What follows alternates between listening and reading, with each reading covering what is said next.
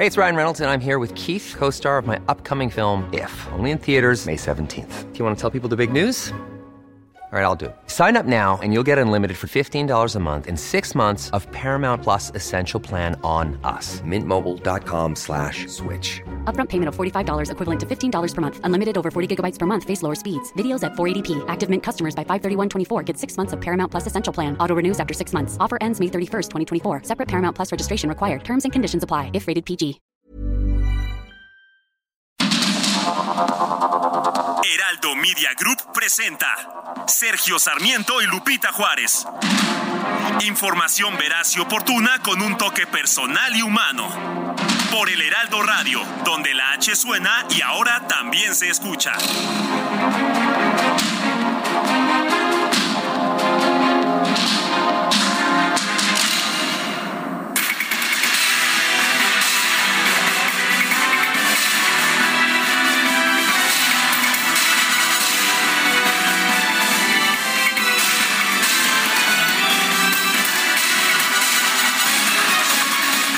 Son las 7 de la mañana en puntísimo. Soy Sergio Sarmiento. Quiero darle a usted la más cordial bienvenida a El Heraldo Radio. Lo invito a quedarse con nosotros. Aquí estará bien informado.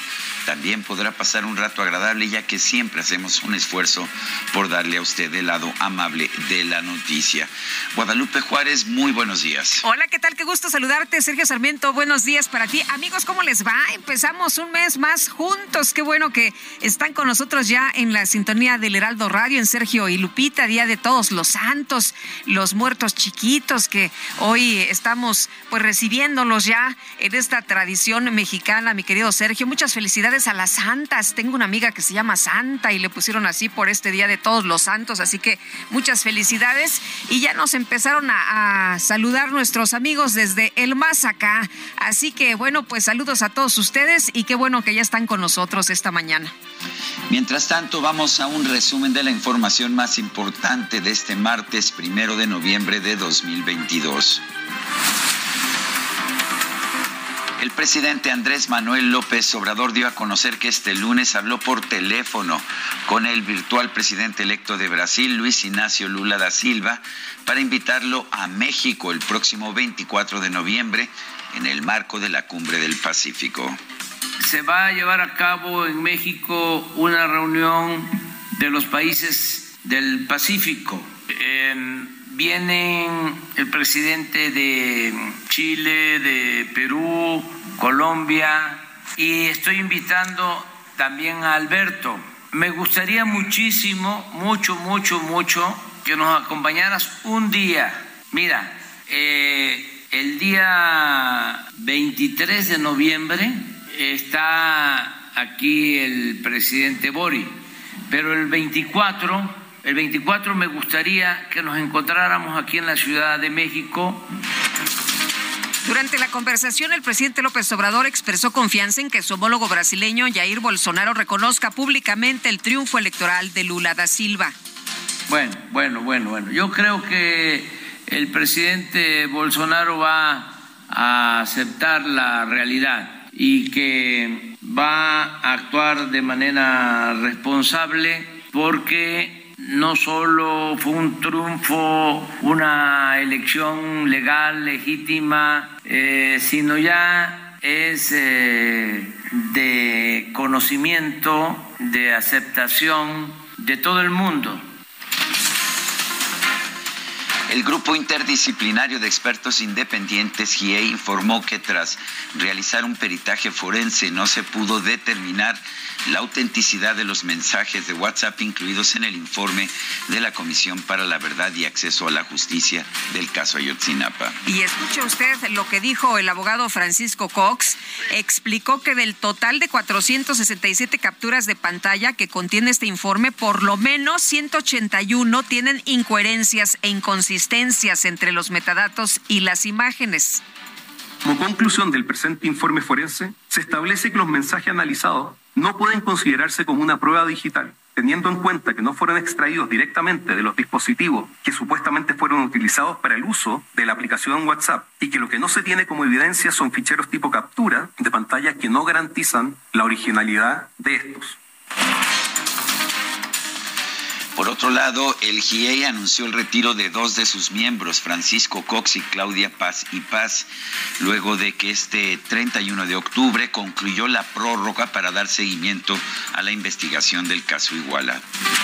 Y Carlos Martín Beristain, miembro del GIEI, indicó que se va a proponer a las autoridades mexicanas, a la Comisión Interamericana de los Derechos Humanos y a los familiares de las víctimas una medida transitoria condicionada para continuar con el desarrollo del mandato de este organismo. El grupo ha tomado la decisión de proponer a las autoridades mexicanas, a la Comisión Interamericana, a los familiares y representantes una medida transitoria de que dos de sus miembros sigan adelante con el desarrollo del mandato, mientras otros dos se retiran del caso. Dicha decisión es en principio por los próximos dos meses, en los que se realizará una evaluación global del caso y el seguimiento también de la situación a los familiares. En esta propuesta se mantiene el acuerdo internacional suscrito anteriormente y se suman algunas condiciones que han sido señaladas en esta presentación pública y documento. Esta medida transitoria solamente persistirá si esas condiciones se cumplen íntegramente. El colectivo Hasta Encontrarte informó que junto con las autoridades de Guanajuato encontró por lo menos 50 bolsas con restos humanos y una osamenta al interior de una finca en el municipio de Irapuato. En Michoacán, presuntos estudiantes normalistas, maestros y comuneros quemaron por lo menos 10 vehículos sobre la vía Uruapan-Carapán para exigir la liberación de tres sujetos que fueron detenidos el jueves pasado por vandalizar un automóvil. Cientos de migrantes venezolanos realizaron una protesta en Ciudad Juárez, Chihuahua, en contra de las políticas migratorias de Estados Unidos. Algunos manifestantes lograron cruzar el río Bravo, lo que provocó que agentes de la patrulla fronteriza estadounidense los repelieran con balas de goma. El gobierno de la Ciudad de México informó que un total de 27 motociclistas fueron llevados ante el juez cívico por faltas cometidas, esto en el marco de la denominada Rodada del Terror del pasado 30 de octubre. La Secretaría de Seguridad Ciudadana Capitalina informó que durante el operativo desplegado con motivo del Gran Premio de la Ciudad de México fueron detenidas 93 personas por reventa de boletos. ¿Y qué tal? Durante su gira por Oaxaca, el secretario de Gobernación, Adán Augusto López, aseguró que la Corte Penal Internacional mantiene activa una investigación en contra del expresidente de México, Felipe Calderón, por presuntos delitos de lesa humanidad. ¿Se acuerda que primero dijo que sí, luego que él no había dicho lo que pues se supone que, dijo. y ahora otra vez que sí, imagínate nada más. Bueno, esto ya sabemos, anda en campaña y por supuesto pues le, le genera atención. Y hay desde luego una denuncia penal internacional presentada eh, en La Haya, en los Países Bajos, en Holanda, en contra, entre otros, de Felipe Calderón Hinojosa. Por eso nosotros hemos sostenido que el brazo de la justicia tarda en llegar, pero que llegará. Bueno, y el expresidente Felipe Calderón respondió con una, pues con un mensaje señalando que no hay ninguna investigación en su contra en el Tribunal de la Haya y le puso también ahí una copia del link con los expedientes que se están viendo en el tribunal. Por otro lado, el secretario Dan Augusto López confirmó que este martes va a acudir al Congreso de Nuevo León para promover la reforma constitucional que amplía hasta 2028 la participación de las Fuerzas Armadas en tareas de seguridad pública. Las comisiones de gobernación y puntos constitucionales del Congreso de Guanajuato rechazaron la reforma para mantener al ejército en las calles. Y en un pronunciamiento público, la bancada del PRI en la Cámara de Diputados condenó la recomendación de la Comisión Nacional de Derechos Humanos en contra del INE. Recordó que la Constitución le prohíbe a este organismo intervenir en temas electorales. La senadora del PAN, Kenia López, presidenta de la Comisión de Derechos Humanos, exigió la renuncia de la titular de la CNDH, Rosario Piedra, por notorio conflicto de interés. Lamentablemente el papel que se hace desde ese órgano garante de derechos humanos es terrible, por notorio conflicto de intereses y ante el documento público firmado de manera irresponsable, es necesario que la señora Piedra se separe del cargo.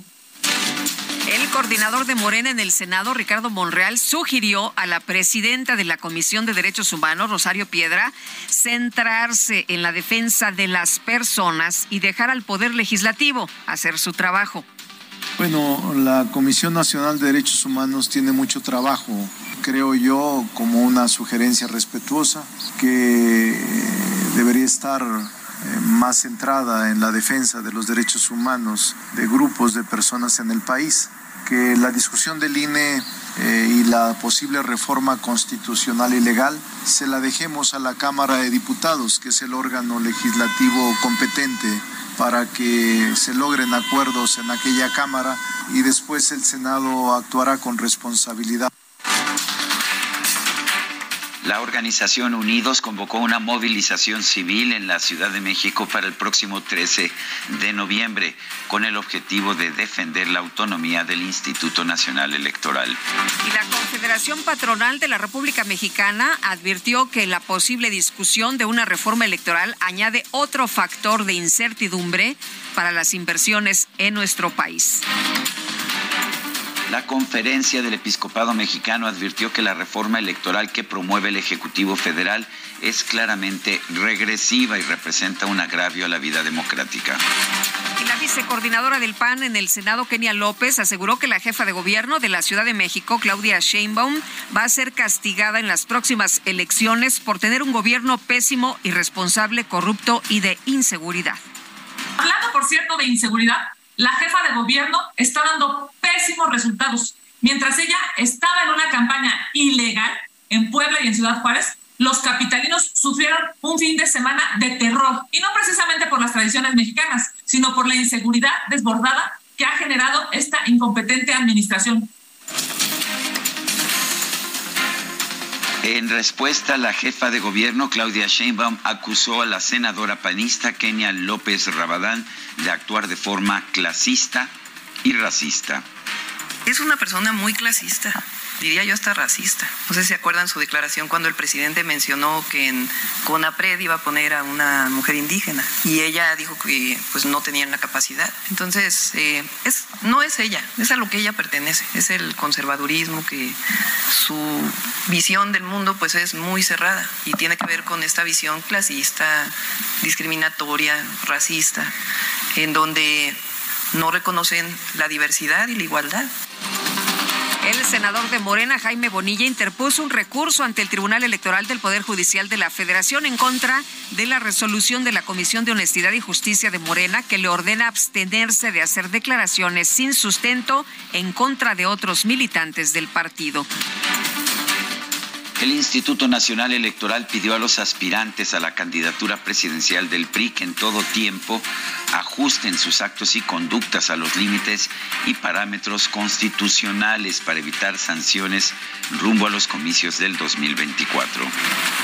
El diario brasileño O Globo aseguró que el presidente de Brasil, Jair Bolsonaro, confirmó que no va a impugnar los resultados de las elecciones del domingo pasado que le dieron el triunfo a Luis Ignacio Lula da Silva. Distintos grupos de simpatizantes del presidente Jair Bolsonaro realizaron bloqueos en, en varios puntos del país en contra del triunfo electoral de Lula. Y en información de los deportes, los cafés de Cleveland derrotaron 32 a 13 a los bengalíes de Cincinnati en el cierre de la semana 8 de la NFL.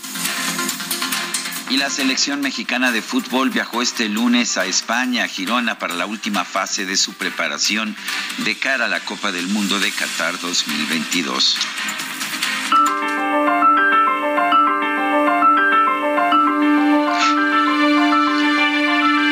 Bueno, y vamos a la frase del día.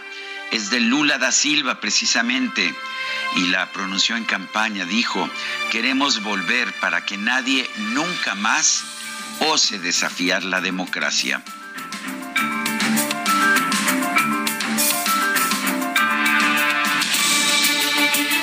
Y las preguntas. Ayer en la mañana preguntábamos, ¿está usted de acuerdo con la recomendación de la CNDH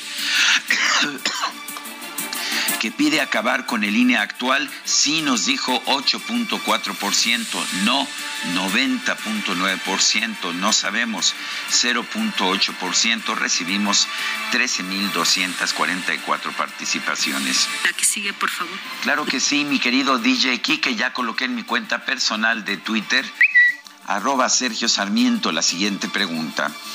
¿Qué institución respeta más su mandato constitucional?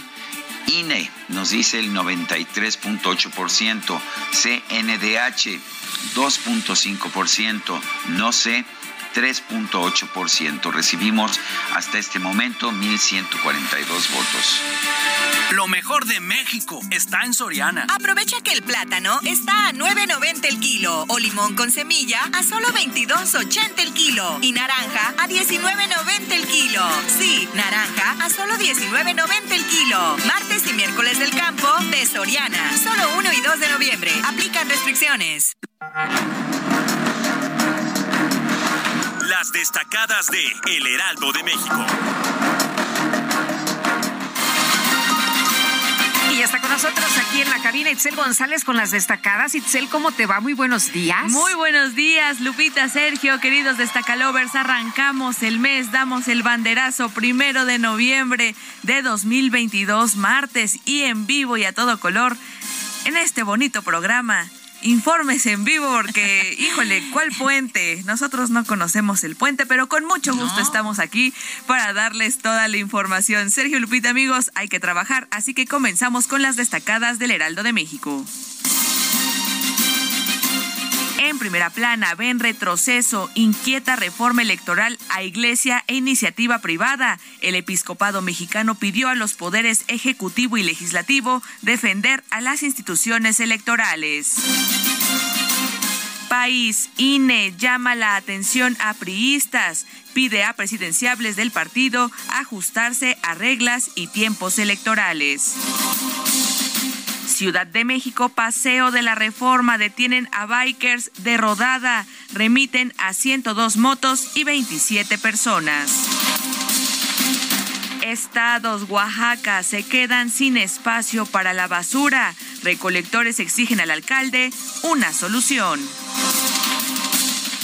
Orbe, bolsonaristas cercan autovías en Brasil. Al menos 20 estados del país resultaron afectados por los manifestantes. Ministro asegura que Bolsonaro se pronunciará el día de hoy.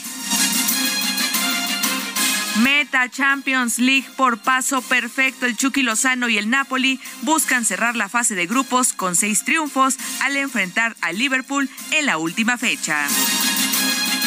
Y finalmente, en mercados, comercio electrónico sube venta online de disfraces. Aumentó 374% con un gasto promedio entre 400 y 800 pesos. Ah, qué mitoteros somos. Y nada más nosotros nos, no nos disfrazamos. Sergio Lupita, amigos, hasta aquí las destacadas del Heraldo. Feliz inicio de mes. Gracias, Itzel. Muy buenos días. Son las 7 de la mañana con 17 minutos. La presidenta de la Comisión de Derechos Humanos del Senado, Kenia López Rabadán, exigió la renuncia de la presidenta de la Comisión Nacional de Derechos Humanos, Rosario Piedra.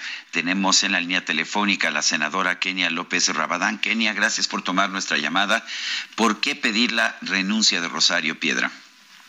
Muchas gracias, Sergio. Pues sí, lamentablemente hoy ante un país en donde se discute eh, la defensa del INE, en donde por otro lado está el presidente de la República eh, mandando una propuesta eh, que trata de modificar este organismo constitucionalmente autónomo. En fin, hay dos visiones de país, lastimosamente, una de ellas queriendo destruir, queriendo mermar eh, al árbitro electoral, pues aparece o emerge la CNDH, ¿no? Esa que ha estado callada mientras no ha habido medicinas, mientras no ha habido quimioterapias, esa que ha estado callada mientras se está militarizando al país, aparece para ponerse del lado no de los eh, mexicanos, no de los derechos de los mexicanos, sino del lado del gobierno y ante una irresponsabilidad de ese tamaño, además ante una ilegalidad, porque la Constitución, Sergio, claramente en el artículo 102 establece que la CNDH no puede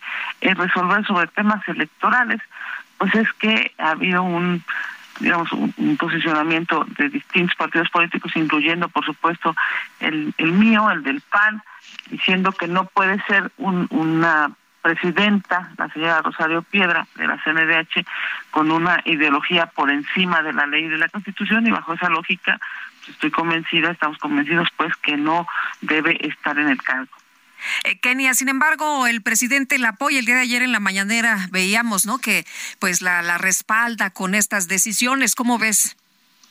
Lupita, pues justamente ese es el problema, ¿no? Que, que una presidenta de la CNDH debería de estar para cuestionar al gobierno, para exigirle al gobierno, para hacerle eh, pues, señalamientos puntuales al gobierno y que corrijan su actuar y que por supuesto no violen derechos humanos. El problema con esta CNDH es que está subordinada al presidente López Obrador, está lastimosamente queriendo quedar bien a cada paso con él y no con los ciudadanos, no con los mexicanos, a los que por cierto día a día, eh, pues entre desaparecidos, asesinatos, feminicidios, eh, trata, en fin, todos estos temas que son muy lamentables, eh, pues para los mexicanos, la CNDH no trabaja, trabaja para el gobierno. Algo terrible, por cierto, en este país y en cualquier parte del planeta. Ahora bien, eh, desde eh, está de hecho blindado el puesto de la de la propia presidenta de la Comisión Nacional de Derechos Humanos. Tengo entendido, incluso es una pues es una forma de garantizar que que no pueda ser removida de su cargo por incomodar al gobierno, pero pues sería lo mismo ahora, ¿no? Lastimosamente sí, digamos, sí hay algunos eh, controles de contrapesos en el Congreso mexicano. El problema es que Morena tiene tantos votos en el Senado de la República eh, o en la Cámara de Diputados que no hay eh, la posibilidad de iniciarle un proceso a esta señora. Ahora, lo que es un hecho es que, por ejemplo, en la Cámara de Senadores ya se ha aprobado en la Comisión de Derechos Humanos que vaya a comparecer. Y, y se ha aprobado por otros temas. Se ha aprobado porque, pues, en lugar de defender a los niños, defendió a los eh, a los papás que no que no pagan alimentos, a los deudores alimentarios, en lugar de defender eh, la no militarización, en lugar ahora de defender a las instituciones como el INE, lo que hace es atacarlas. En fin, vamos a tener eh, ya, ya unos días, si es que efectivamente el, Pleno de la del Senado lo aprueba, la comparecencia de la señora Rosario Piedra.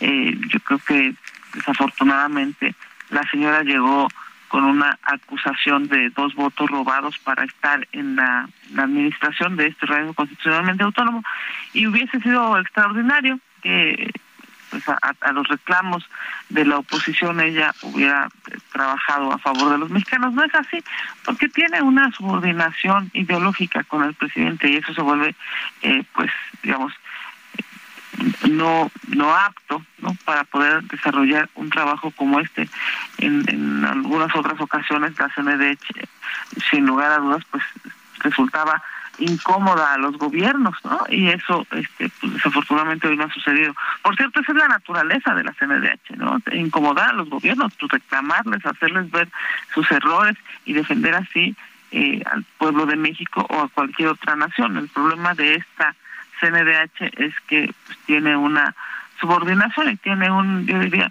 eh, un respaldo al gobierno, además de eh, ilegal, incluso inmoral. Eh, Kenia, ayer el eh, consejero Ciro Murayama, consejero del INE, escribió en su cuenta de Twitter que anda tan perdida la CNDH que ataca al INE a partir de una recomendación que analiza hechos que se registraron en el 51 y en el 65, cuando no había nacido ni siquiera el Instituto Federal Electoral.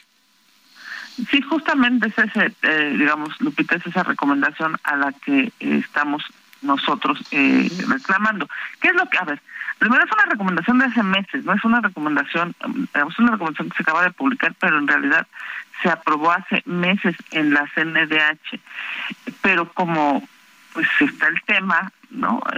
Unos eh, convocando a una marcha este, para que no se eh, pues, ataque al INE, ¿no? Este, otros, eh, por supuesto, pues presionando con la iniciativa en Cámara de Diputados para que se merme a la institución. En fin, como está esta discusión nacional, lo que hacen es que reviven esta, eh, esta recomendación de hace meses, lo que hace la presidenta de la CNH es que revive esta recomendación y se mete al debate, pero se mete al debate del lado del gobierno, no del lado de los mexicanos, cosa que me parece, pues, eh, es, eh, bueno. por decirlo menos, ¿no? Este, inmoral. Por cierto, además inconstitucional, porque la Constitución se lo prohíbe. Muy bien. Kenia López Rabadán, presidenta de la Comisión de Derechos Humanos en el Senado, gracias por conversar con nosotros. Muchas gracias, Sergio Lupita. Efectivamente, no hay puente y aquí estamos trabajando. la mejor de las mañanas. Gracias, igualmente.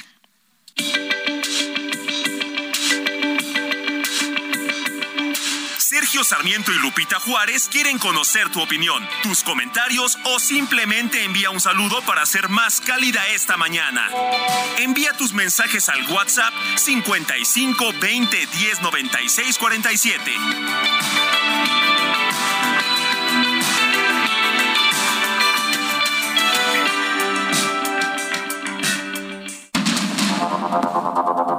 Continuamos con Sergio Sarmiento y Lupita Juárez por el Heraldo Radio.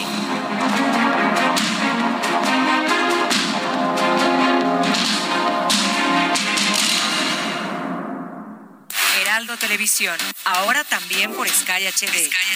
Toda la programación de Heraldo Televisión a través del canal 161 de Sky HD. Noticias, deportes, entretenimiento, gastronomía y mucho más. Heraldo Televisión, en todo el país, ahora también por Sky HD.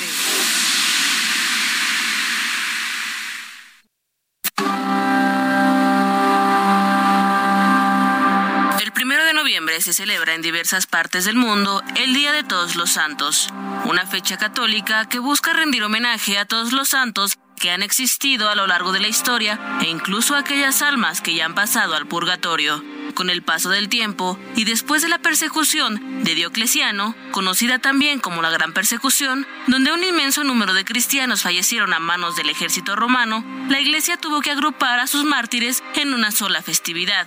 La primera celebración del Día para Todos los Santos se remota a Antioquia, en el domingo antes de la fiesta de Pentecostés durante las Pascuas. No sería hasta el año 731 que el Papa Gregorio III consagraría la Basílica de San Pedro de Todos los Santos y establecería la festividad del primero de noviembre.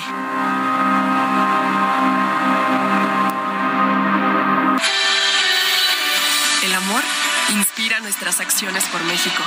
Reforestando la tierra, reciclando, cuidando el agua, impulsando a las mujeres y generando bienestar en las comunidades. Juntos somos Coca-Cola y contigo el amor multiplica.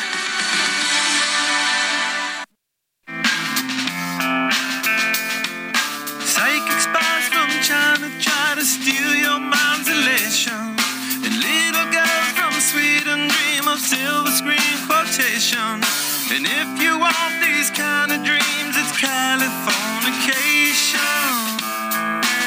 ¿Qué más? ¿Qué más? ¡Qué maravilla era!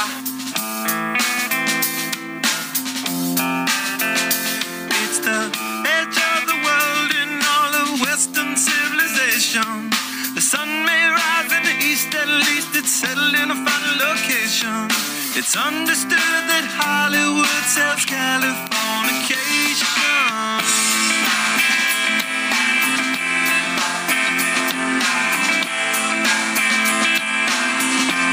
Pues sí, estamos escuchando Californication con el grupo Red Hot Chili Peppers. Y hay razones para escuchar a este grupo estadounidense formado en 1983 en Los Ángeles, California.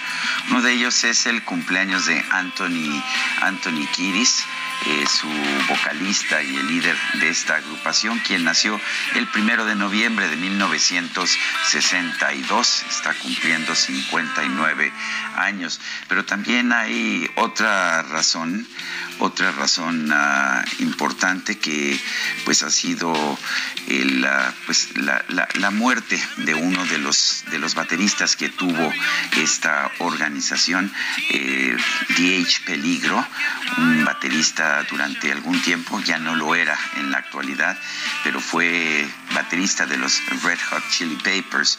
Él falleció, falleció ayer a los 63 años en un accidente en su casa en Los, en Los Ángeles. De hecho, falleció el 28 de octubre, pero la información apenas se dio a conocer. De manera que, pues, buenas razones para escuchar hoy a Red Hot Chili Peppers. Y, otra de las razones es que tiene mucha fan aquí en la producción. que no había forma. no había manera, mi querido Sergio. Otra vez te quedaste solo. Qué barbaridad. Sí, yo creo que fue una movilización ilegal ante las reglas electorales. Yo este también. Yo también pensé que había alguna irregularidad, pero bueno. Oye, nos están informando que en Periférico y San Antonio se quedó una pipa sin frenos. Un poquito más adelante vamos a tener todos los detalles, pero por lo pronto, gracias, gracias a quien nos manda. Eh, eh, ahora sí que vamos a pedir nuestra calaverita, mi querido Sergio. Emi Shehoa nos dice, Amy Shehoa nos eh, manda una calaverita y dice, calaverita breve. Sergio y Lupita en la mañanita, muy profesionales, la noticia daban. Esto es lo que me faltaba, exclamó la parca con decisión. Por dar tan buena información, a todos se los llevó. Sergio Lupita en el nicho y la producción en el Panteón. Feliz Día de Muertos y saludos cariñosos a todos. Gracias, Amy Shehoa. Nos dice Mercedes Ávila, por favor ayúdenme a entender sobre los estudiantes de Ayotzinapa, qué es lo que quieren. ¿Qué es lo que quieren los padres representados por Vidulfo? Está claro que lamentablemente los estudiantes están muertos. El que dio la instrucción de matarlos está identificado y es testigo protegido.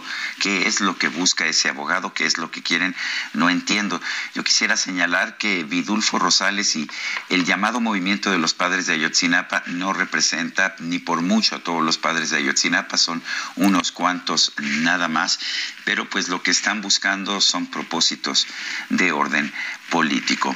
Me dice también Carlos Hurtado dos comentarios. La Ciudad de México se quedó sin autoridad, nadie vigila las esquinas, todo el mundo se pasa los altos, las motocicletas no respetan absolutamente nada, no hay autoridad. Lo dice alguien que camina y circula en auto, mucho en las dos cosas por toda la ciudad. Y dos, con respeto, pienso que la cobertura que le dan en general los medios a López Obrador es exagerada. Es cierto que es el presidente, pero abrir las noticias del día con sus banalidades, por decirlo menos, como su invitación a, Lula y Alberto, reportar tantas tonterías que dice y celebrar sus puntadas no se me hace correcto, es la opinión de Carlos Hurtado. Bueno, el grupo interdisciplinario de expertos independientes para el caso de los 43 estudiantes desaparecidos de Ayotzinapa señaló este lunes inconsistencias en el último informe de gobierno. Iñaki Blanco, exfiscal del Estado de Guerrero, muchas gracias, como siempre, por tomar nuestra llamada. Muy buenos días. Sergio Lupita, muy buenos días, un gusto estar con ustedes, como siempre. Oye, Iñaki, pues eh, de nueva cuenta, este grupo insiste en que no, no están las pruebas eh, eh, lo suficientemente sólidas como para llegar a conclusiones. De hecho, a mí me llama la atención un dato en el que dicen que hay 467 capturas de pantalla contenidas en el informe que dio a conocer Alejandro Encinas y que en 181 imágenes se ha determinado que existen incoherencias e inconsistencias entre los metadatos y las imágenes capturadas. En pocas palabras, los mensajes analizados no pueden considerarse como una prueba digital. ¿También tú lo crees así? Mira, a mí me parece que debemos ser sumamente cuidadosos en el análisis de los hechos y tener claridad en lo concerniente a las funciones de la COVAC. La COVAC, Lupita, no investiga, por el contrario, la COVAC es una instancia que coordina esfuerzos que se allega de datos y los aporta al Ministerio Público de la Federación. En general, eh, impulsa, conforme al decreto de su creación, acciones para el esclarecimiento del caso y asiste a las víctimas. Independientemente de ello, respecto a los denominados pantallazos, me parece que lo importante no es el contenido, los metadatos y la autenticidad de los textos, sino su procedencia o fuente. Se trata de meros pantallazos, esto es, de fotos o tomas de los equipos que contenían los textos a manera de imagen. Aún habiendo tenido acceso a los equipos que pudieran contenerlos, Lupita, debe especificarse si se contó con autorización o no de los dueños y si la extracción derivó de una orden judicial, dado que si no fue así, carecen de validez para efectos procedimentales. Las pruebas, Lupita, no solo deben verificarse, también debe establecerse su procedencia legal. En el caso, debe determinarse si el formato, el tipo de iconos y de letra existían en 2014, así como si el lenguaje empleado por los interlocutores coincide con los denominados chats de Chicago, los que obtuvo la DEA, aunque a simple vista todo parece indicar que no fue así. Así las cosas, me parece que de no ser producto de una extracción o una intervención legal de comunicaciones, esto es que se hayan obtenido habiendo cubierto el procedimiento previsto por el marco jurídico de la materia, estarían afectados de nulidad. Hoy sabemos que no son parte o que no fueron parte de la indagatoria ministerial y que no hubo forencia sobre los mismos. Por lo que aquí cabe preguntar quién los obtuvo y cómo, porque estaríamos en presencia de distintas conductas de carácter delictivo. Eh, ahora, Iñaki, eh, claramente una cosa es el, el, MP, la Fiscalía, y otra muy distinta es esta Comisión para la Verdad. Eh, pero ¿han estado trabajando de forma unida o han estado trabajando cada quien por su lado? porque a veces parece que, pues, que nos presentan visiones muy distintas. Mira, Sergio, yo entiendo que, repito, la, la, labor del subsecretario Alejandro Encinas es de, de coordinar esfuerzos de atender la indicación del señor presidente de la República y actuar conforme a lo que prevé el decreto de creación de la Comisión para la Verdad. Pero lo que también advierto, Sergio, es eh, pues una serie de señalamientos por cuanto hace al proceder del hoy ex titular de la Unidad Especial para la Investigación y Litigación del Caso de la Fiscalía General de la República. Aquí, si me lo permites, el que fue muy extenso en, el análisis de estos eh, pantallazos. Pero nada nos dijo Sergio por cuando a distintas conductas omisivas del hoy ex fiscal especial que me parecen tanto o más graves que las de Tomás Herón. Este señor no aportó pruebas en carácter superveniente para fortalecer las consignaciones que realizó la anterior administración de la PGR en contra de distintos integrantes de los Guerreros Unidos. O sea que permitió que los responsables quedaran libres, ¿no es así? Sí, este señor sabiendo que todos esos sujetos eran parte de una organización criminal, sabía también que habían participado en otros hechos, me refiero a extorsiones, secuestros, homicidios, delitos contra la salud, y en ningún caso los consignó, siendo esa una manera de reparar, si se quiere, la justicia. Y lo más grave, Sergio, ante un requerimiento del juez Ventura Ramos, para que se obtuvieran nuevos protocolos de Estambul para desvirtuar las imputaciones por tortura, fue omiso. No aportó en tiempo y forma esos protocolos y la consecuencia fue que se dieran por cierto los hechos y que todos estos sujetos volvieran a, a la calle a hacer lo que mejor hacen, delinquir. Reitero, esto me parece gravísimo. Por el contrario, a muchos de estos sujetos, particularmente al Gil, los hizo testigos colaboradores, los volvió sus aliados, quienes declararon, entiendo, y así lo advierto y lo afirmo con contundencia, lo que les pidió él que declararan o, que, o lo que quisieron que él escuchara. Iñaki, el presidente de la República ha dicho que se va a esclarecer el caso, que él se compromete a que antes de que se vaya, ya le quedan dos años nada más, eh, que va a esclarecer el caso de los 43 estudiantes desaparecidos allá en Iguala Guerrero. ¿Crees que esto sea así con los elementos que hay, con esto que ha aportado Alejandro Encinas? Lupita, yo he venido sosteniendo de, de mucho tiempo a la fecha, este caso está resuelto que la autoridad material e intelectual radica en los Guerreros Unidos, quienes contaron con el auxilio de distintas policías, particularmente la de Iguala, Cocula y Huitzuco. Sabemos que el autor intelectual de todo esto se llama José Luis Abarca Velázquez, el cual fue detenido con una orden de aprehensión que solicitó en su contra la Fiscalía del Estado de Guerrero, el cual también enfrenta cargos por el caso Hernández Cardona, cuya averiguación previa también integró la Fiscalía del Estado de Guerrero y le envió en su momento a la Procuraduría General de la República, quien finalmente lo consignó. Por lo que hace a la participación de otras autoridades, lo que está debidamente acreditado, sustentado, es lo que obra en una recomendación amplísima de la anterior administración de la CNDH, en el sentido de que hubo una serie de conductas de carácter omisivo por parte de distintas autoridades. Más allá, a la fecha, no existe nada que esté debidamente soportado. Eh, Iñaki, ¿cómo ves la, la participación en todo este proceso del GIEI? ¿Ha ayudado o no ha ayudado? Sabemos que el fiscal especial al que te referías, Omar Gómez Trejo, fue secretario técnico del GIEI. ¿Están actuando realmente como expertos independientes o están impulsando una causa política? Yo, yo pienso, Sergio, y lo digo esto con todo respeto, que ha habido aportaciones importantes, pero también me parece que varios de ellos están casados con la idea del crimen de Estado. Están prejuiciados. Y también pareciera que solo debemos creer en todo lo que ellos dicen.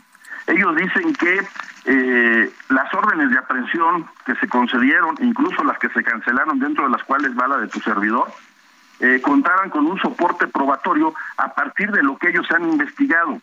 Eh, bueno, pues si es así, entonces hay que relevar al Ministerio Público, que es la autoridad a la que legal y constitucionalmente le corresponde investigar delitos en nuestro país.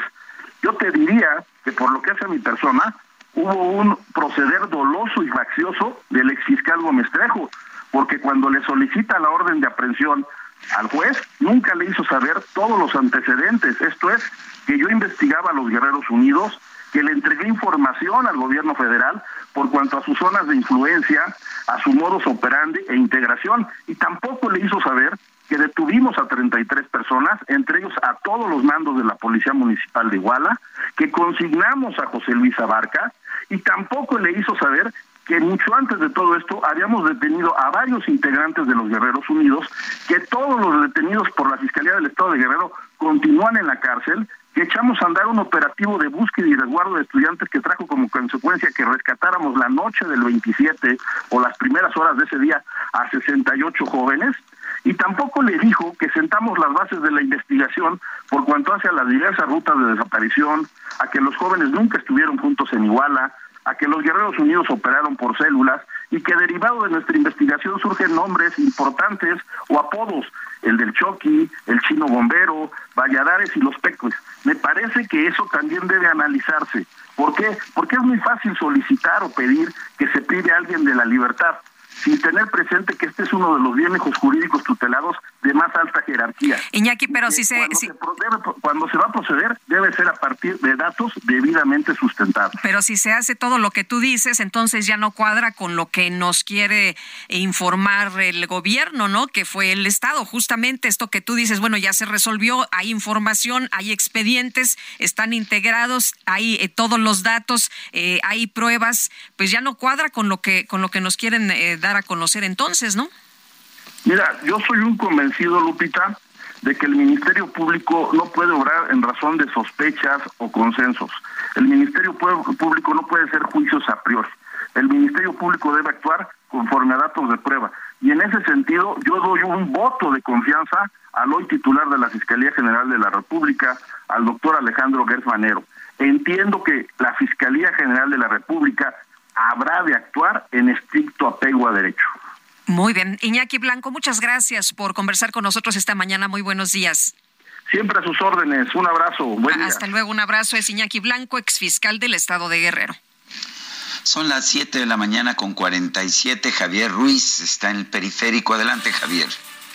Hola Sergio Lupita, ¿qué tal? Excelente mañana. Y tenemos pues, prácticamente detenido el anillo periférico justamente a la altura de la zona de San Antonio pues el conductor de un camión recolector de basura pues se quedó sin frenos, impactó pues los, eh, el camellón que divide carriles centrales eh, de laterales. Afortunadamente no dañó a algún automovilista o lesionó a alguna persona, únicamente daños eh, laterales. Han llegado a dos lugares a este punto de la Secretaría de Seguridad Ciudadana, quienes lo han poco a poco pues retirado. Poco a poco también podrán ir avanzando las personas que transitan sobre periférico en dirección hacia la zona sur, hacia San Antonio, procedentes del viaducto, o también podrán incorporarse hacia lo que es la avenida San Antonio.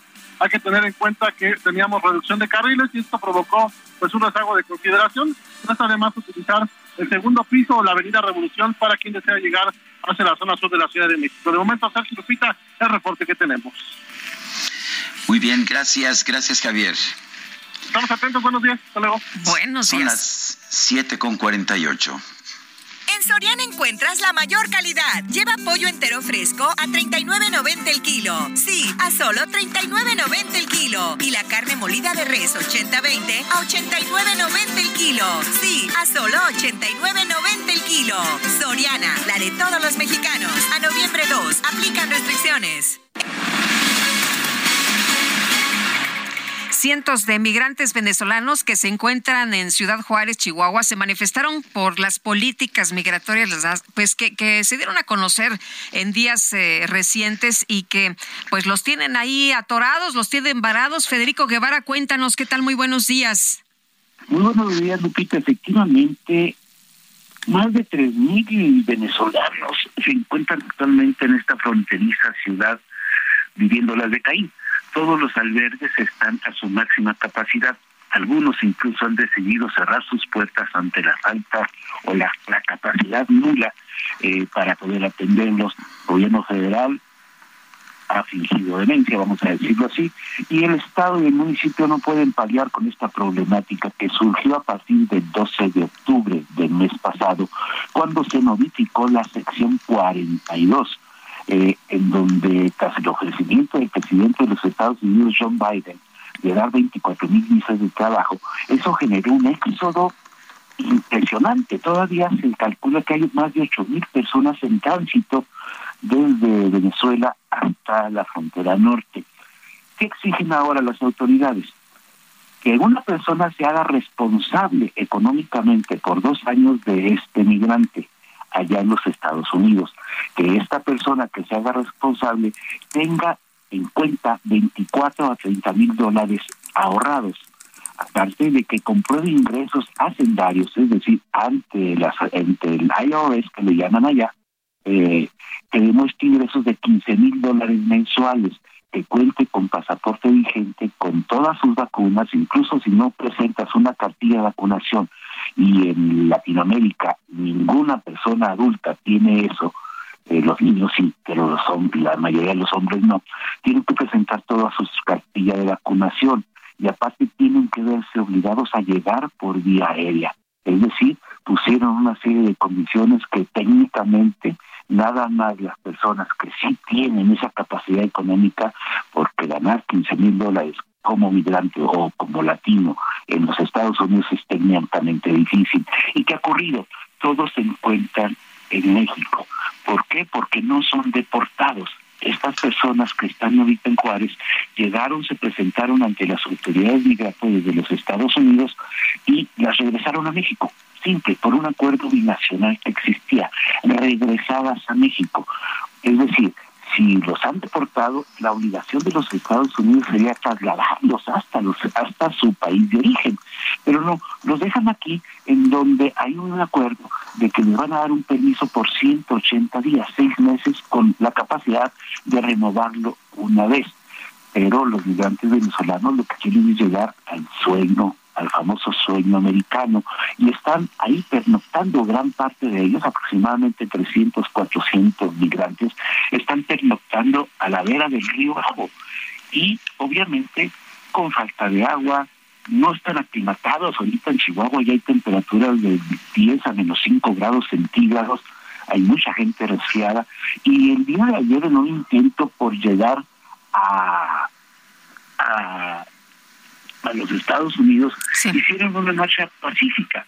¿Y qué sucedió? Pues simple y sencillamente fueron reprimidos eh, por las agentes de la, la patrulla fronteriza, fueron agredidos con balas de salva, lógico, agredidos porque para ellos interpretaron que el, conflicto. Y esto va creciendo y va a seguir creciendo, Lupita, porque no hay vis alguno de una posible solución. Muy bien. Lo que exigen los venezolanos es que sea retroactivo y que cuando ellos ya estuviesen transitando por el país, se les tome en cuenta esa fecha. Pues muchas gracias por el reporte, Federico. Muy buenos días. Igualmente, buenos días. El gobierno de México rechazó cualquier potencial uso excesivo de la fuerza después de que la patrulla fronteriza de Estados Unidos lanzó balas de goma contra migrantes venezolanos que se manifestaban en Ciudad Juárez. Vamos con Noemí Gutiérrez. Adelante, Noemí. Sergio Lupita, muy buenos días. Luego de que la patrulla fronteriza de Estados Unidos lanzó balas de goma contra un grupo de migrantes, principalmente venezolanos, que se manifestó en Ciudad Juárez, Chihuahua, el gobierno de México rechazó cualquier potencial uso excesivo de la fuerza.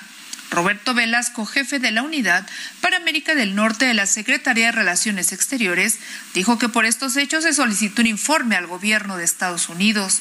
En mensajes que subió a su cuenta de Twitter manifestó la necesidad de mantener protocolos para garantizar la dignidad e integridad de todas las personas en la frontera. Textual escribió, México reitera que el respeto a los derechos humanos de las personas en situación de movilidad debe ser la base de la actuación de todas las autoridades migratorias y se rechaza cualquier uso potencial excesivo de la fuerza. Agregó que respecto a los hechos observados en la frontera entre Ciudad Juárez y El Paso, Texas, el gobierno de México ha solicitado información al gobierno de Estados Unidos y reitera la necesidad de mantener protocolos para garantizar la dignidad e integridad de todas las personas en la frontera. Sergio Lupita, hasta aquí mi reporte. Gracias, Noemí Gutiérrez. Nosotros vamos a una pausa. Eh, le recuerdo nuestro número para WhatsApp 55 2010 96 47. Regresamos en un momento más.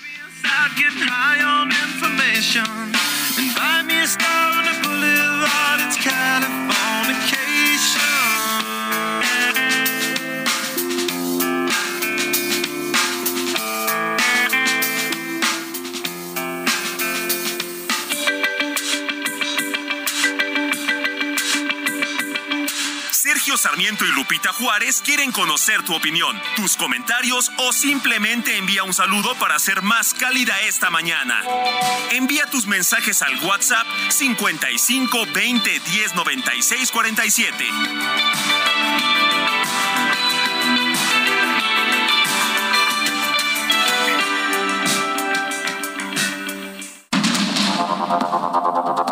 Continuamos con Sergio Sarmiento y Lupita Juárez por el Heraldo Radio.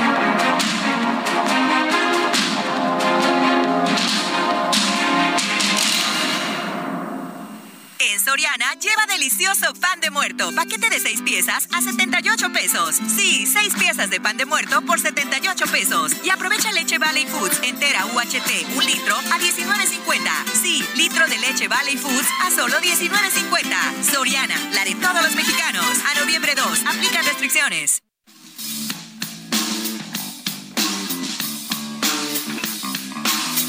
Getting born in the state of Mississippi. Papa was a copper and mama was a hippie. In Alabama, she was swinging a hammer. Price you gotta pay when you break the panorama. She never knew that there was anything more than gold. What in the world does your company take me for? Black bandana, sweet Louisiana, robbing on a bank in the state of Indiana. She's a runner, rebel and a stunner. On the way saying, baby, what you gonna? Seguimos escuchando música del grupo Red Hot Chili Peppers. Esto se llama Danny California. Le recuerdo que estamos escuchando esta agrupación por el cumpleaños hoy de Anthony Kires, quien es el líder de este grupo, pero también por el fallecimiento este pasado 28 de octubre de DH Peligro, Darren Henley, quien falleció en su casa de Los Ángeles después de un accidente en su propio hogar. Y en los mensajes, Rodolfo Contreras desde Querétaro nos escribe esta mañana exitoso inicio de mes, el Brasil de 2022 me recuerda el México del 2018, el voto de castigo contribuyó a la desgracia del primero de julio del 2018 de Guatemala, caímos en Guatepeor, el tiempo dirá si Brasil eligió bien. Dice Alfredo Bernal, todo mi deseo para que el 2024 en la elección presidencial y avalado por el INE, el actual presidente AMLO reconozca el resultado, sobre todo si le es adverso, al igual que se lo está pidiendo a Bolsonaro en Brasil. El buen juez por su casa empieza. Atentamente, Alfredo Bernal. Son las 8 de la mañana con dos minutos. En Soriana, solo 1 y 2 de noviembre, aprovecha hasta un 50% de descuento en toda la juguetería sin excepciones y hasta 15 meses sin intereses con tarjetas participantes. Aparta hoy el regalo ideal con solo el 5% de su valor. Soriana, la de todos los mexicanos. Aplican restricciones. El pronóstico del tiempo con Sergio Sarmiento y Lupita Juárez.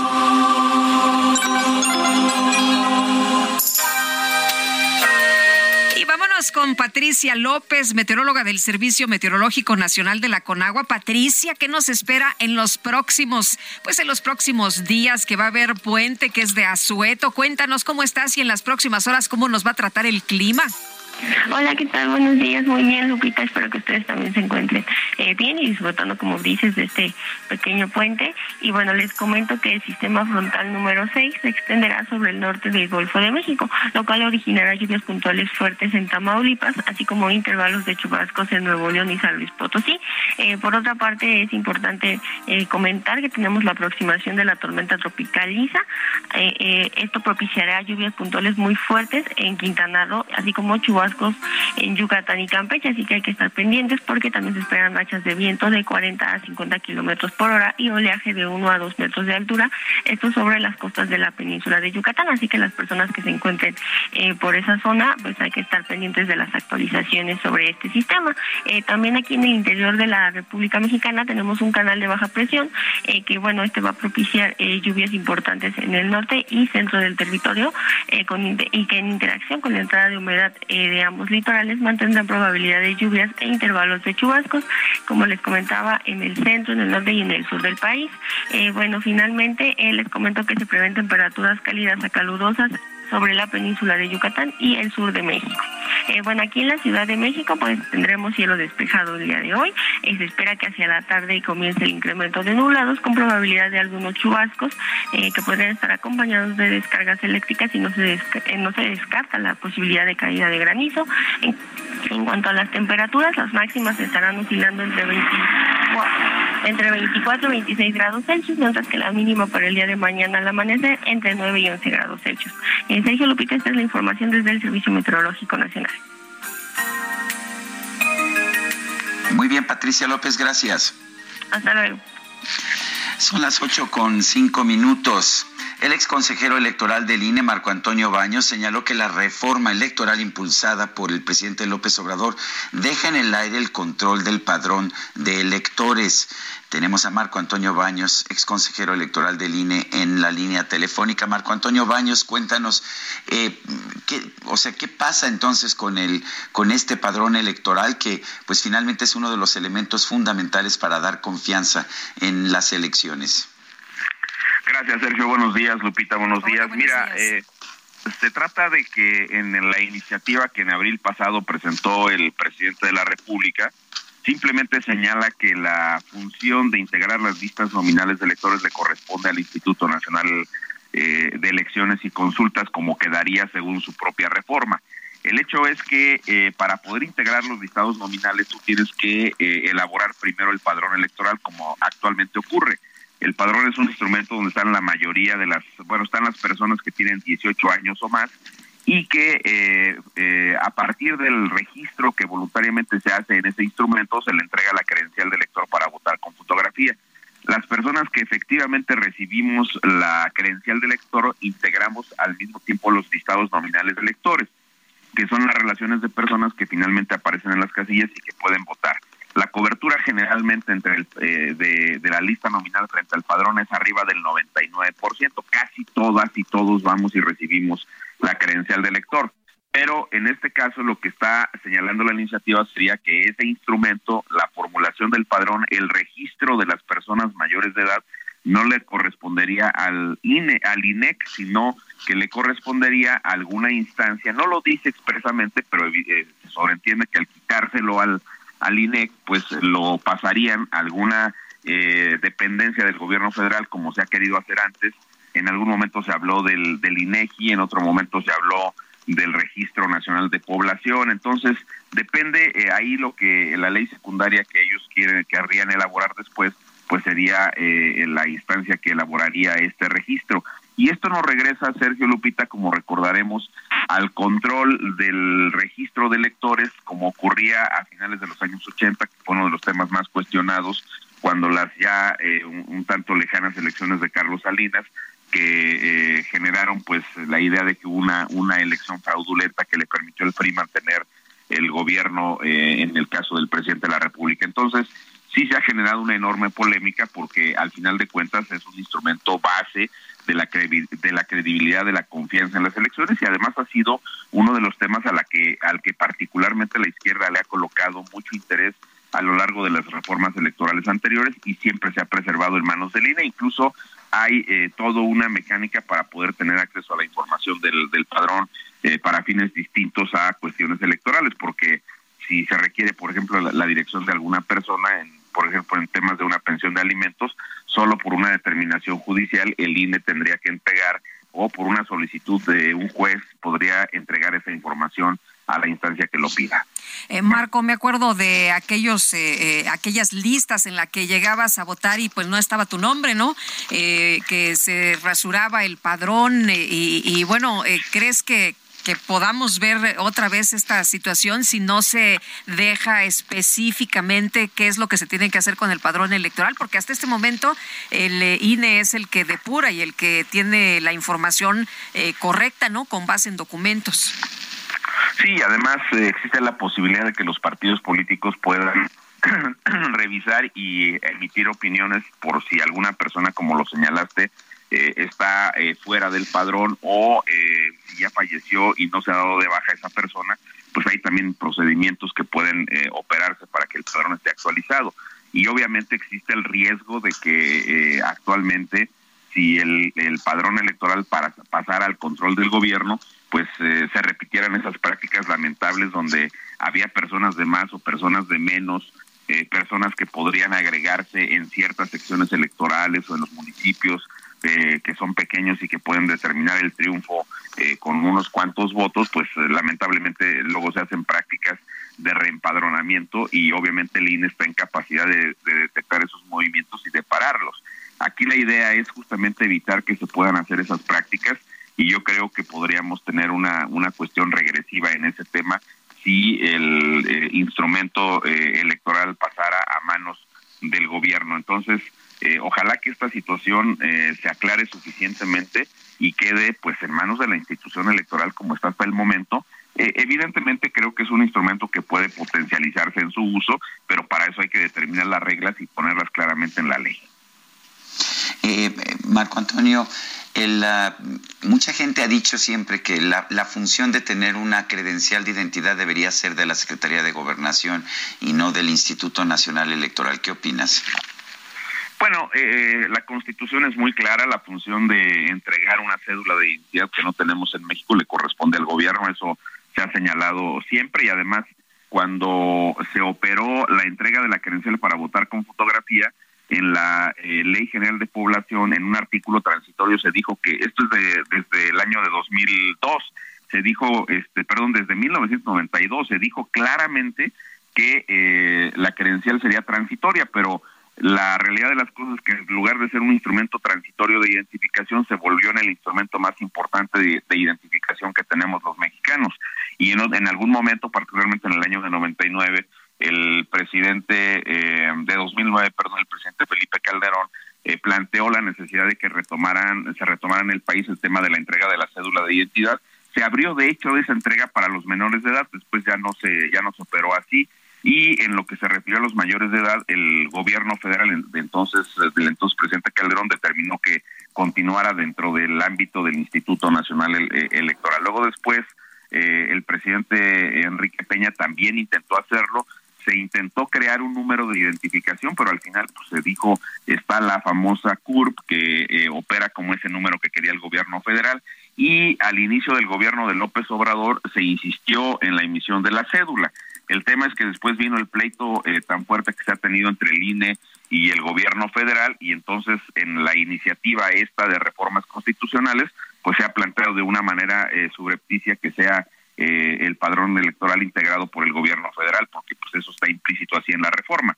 El, eh, pero contestando tu pregunta, sí, la, la Constitución dice claramente, la ley dice claramente que esa función le corresponde al gobierno. No se le ha entregado al gobierno porque los partidos, justamente los partidos de oposición en los en los eh, regímenes presidenciales anteriores dijeron que eso sería establecer y regresar un control al gobierno federal.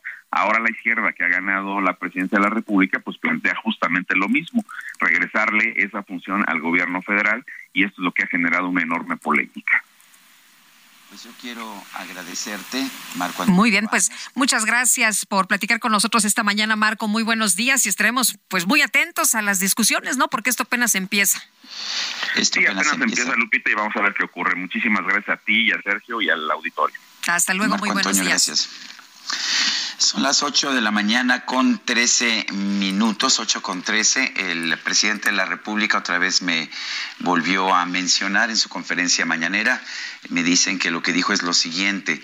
Si hay pruebas de que hay un acuerdo con el cártel de Sinaloa, si Sergio Sarmiento presentara prueba, renuncio a la presidencia, porque lo que estimo más importante en mi vida es mi honestidad, pero él está acostumbrado a mentir. Señor presidente, si se tomara la molestia de revisar lo que digo, lo que escribo, lo que hablo, eh, no encontrará nunca una afirmación mía de que usted está vinculado al cártel de Sinaloa. Lo que yo hice eh, fue simplemente señalar eh, los viajes que usted ha hecho a la zona de Badiraguato. Es lo único que he hecho, es parte de mi trabajo. De manera que si usted quiere renunciar, adelante, yo continuaré haciendo mi trabajo. Y es absolutamente falso que yo haya afirmado que usted tiene vínculos con el cártel de Sinaloa. Son las 8 de la mañana con 14 minutos. El Químico Guerra, con Sergio Sarmiento y Lupita Juárez. Químico Guerra, ¿cómo te va? Muy buenos días. Lupita, vamos a hablar de otras cosas, pero también muy interesantes. Eh, América se descubrió en 1492, ¿correcto? Este, pues eso es lo que nos han enseñado, sí. Pues fíjense que acaba de aparecer una publicación de eh, la UNESCO, bueno, a través de investigaciones hechas en las universidades, aquí están nuevecitos, está saliendo ahorita, eh, en las eh, universidades de Groningen, en los Países Bajos, que demuestran que había asentamientos humanos vikingos en 1021 en Canadá. Aquí tengo frente a mí una foto precisamente de que se acaba de reconstruir una vivienda típicamente vikinga con herramental de, de metales, ¿verdad? Vikingos. Eh, datados en 1021, o sea, desde el 1021, 471 años antes, 471 años antes de que Cristóbal Colón iniciara sus, travesías, ya había vikingos viviendo en Canadá en el norte de Canadá. Esto pues cambia totalmente nuestra visión, ¿verdad? De cómo se llevó a cabo esta cuestión de los descubrimientos y habla también de esta eh, extraordinaria capacidad de los vikingos de haber podido conquistar París, conquistar Londres, llegar hasta Egipto, ¿no? Los vikingos en ese entonces, con esas embarcaciones que si las vemos, una eh, de estas eh, pues embarcaciones vikingas es mucho más bajita y mucho más pequeña que las carabelas de Colón y cruzaban, sin embargo, el, Atlántico y bueno, llegaron hasta eh, grandes eh, pues conquistas ¿no? En, todo el mundo, pero se demuestra sin equivocación que en el año 1021 ya existían eh, asentamientos humanos vikingos en el norte de Canadá, Sergio. Pues interesante, como siempre, Químico, muchas gracias, muy buenos días. Buenos días a ustedes también. Son las 8 de la mañana con 16 minutos. Según la Alianza Nacional para la Seguridad Vial, México vive una pandemia silenciosa por falta de seguridad vial. Arturo Cervantes es presidente de la Alianza Nacional para la Seguridad Vial. Ana Sebi, Arturo Cervantes, buenos días, gracias por tomar nuestra llamada. ¿Qué tan grave es esta pandemia? ¿Cuántos muertos estamos viendo en el país por falta de seguridad vial? Problema terrible de salud pública que cuesta la vida a 16 mil mexicanos cada, cada año, 45 mexicanos al día. Sergio y Guadalupe tristemente pierden la vida a causa de los hechos de tránsito, que más que ser accidentes son casos que casi todos ellos son prevenibles. Fíjate, muy importante que México recientemente, este año, aprobó un cambio constitucional que hace de la seguridad vial un derecho de todos los mexicanos y el 11 de octubre se reunió por primera vez lo que se denomina el Sistema Nacional de Movilidad y Seguridad Vial, y presentaron una estrategia nacional de movilidad y seguridad vial con miras a 2030 y adoptando el paradigma de las Naciones Unidas, no el plan global y las metas sobre todo de que podemos reducir esa cantidad de muertos a la mitad. Eh, no nada más pienses en los muertos, Sergio Guadalupe, esa es la punta del iceberg, pero abajo hay más de 170 mil lesionados cada año más de 30 mil personas mexicanos que van a quedar con una discapacidad permanente. Es una causa de gastos catastróficos en salud y es una causa de empobrecimiento, de orfandad, eh, que simplemente no es aceptable que tengamos niveles, tasas de muerte cuatro veces mayores a los países civilizados. Tenemos una movilidad tercermundista y esto se puede acabar con evidencia científica sabemos lo que funciona. Sí, y Arturo, efectivamente preguntarte, pues, ¿qué es lo que funciona? ¿Cómo podemos hacer? Tú nos hablas de un rezago tremendo de 30 años, em, de acuerdo con los datos de la OCDE. ¿Qué podemos hacer? ¿Qué, eh, ¿Estamos a tiempo? ¿Se puede hacer algo? ¿Hay alguna, alguna propuesta para que, como nos decías, eh, eh, caminemos por una ruta y que efectivamente tengamos pues un descenso en estos accidentes? Claro, hay una ruta y muy bien trazada. Fíjate, ahorita en noviembre 8, 9 y 10 vamos a estar en el centro City Banamex, en Intertraffic, en la Ciudad de México, Intertraffic 2022, con un programa de conferencias increíble. Lo va a abrir Etienne Krug, quien dirige este movimiento a nivel mundial. Me refiero a la segunda década de acción por la seguridad vial. Nuestro lema en este evento es movilidad sostenible y segura para todos en el 2030 y participan actores de gobierno, va a estar Diego Monraz, secretario de Transporte de Jalisco, va a estar Andrés Layú, secretario de Movilidad de la Ciudad de México, va a estar el gobernador Wilfred Moro o embajador de, de los Países Bajos en México, y lanzamos un reto juntos, sector privado, academia, organizaciones no gubernamentales, para exigir al gobierno que nos dejemos de demagogia, nos dejemos de reprobar el primer decenio 2011-2020 México reprobó en, en esta materia y en este segundo decenio tenemos una gran oportunidad porque tenemos ya el marco legal vigente y el mandato constitucional de hacer de la seguridad vial una prioridad. ¿Y a qué me refiero?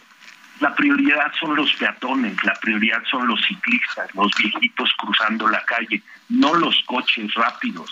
La prioridad es respetar las normas de tránsito y de movilidad, cuidando a los usuarios vulnerables y eh, fomentando el transporte masivo, priorizando los, los trabajos eh, de, de, movilidad sustentable implica transporte masivo, no contaminante, cada año mueren en México más de 60 mil personas por temas de contaminación ambiental también. Entonces, la movilidad del futuro es una movilidad verde y tenemos la aspiración bajo la Agenda 2036 de los Objetivos de Desarrollo Sustentable de luchar por una movilidad segura y sostenible para todos en el 2030 y vengan a Intertráfica, y van a ver todas las soluciones, soluciones en términos de vehículos, Ah, déjame, te cuento algo que, que me para los pelos de punta.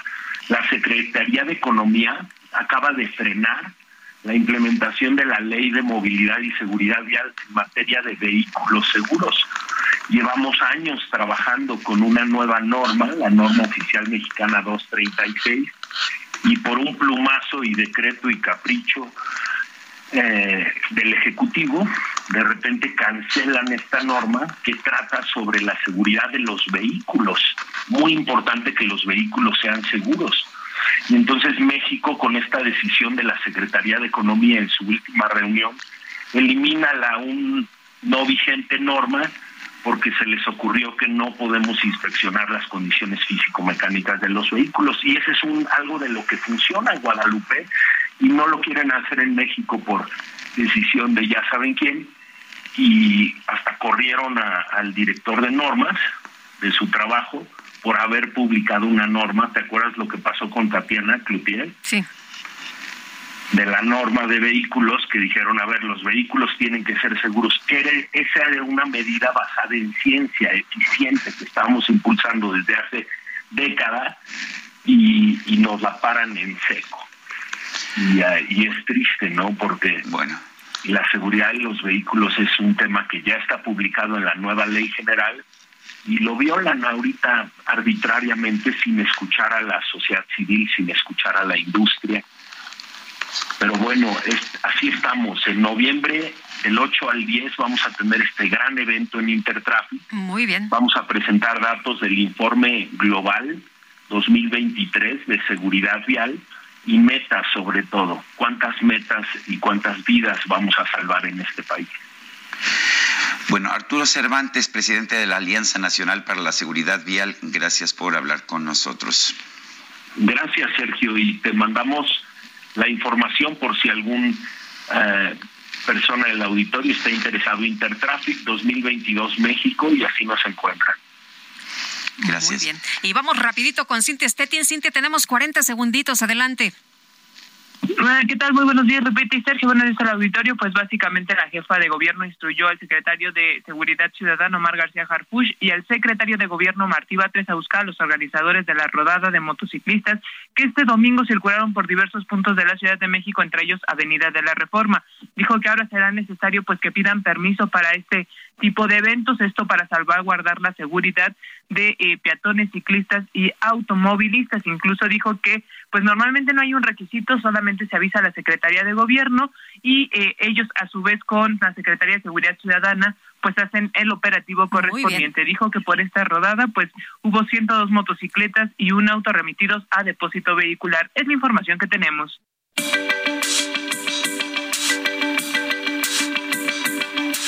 Sergio Sarmiento y Lupita Juárez quieren conocer tu opinión, tus comentarios o simplemente envía un saludo para hacer más cálida esta mañana. Envía tus mensajes al WhatsApp 55 20 10 96 47.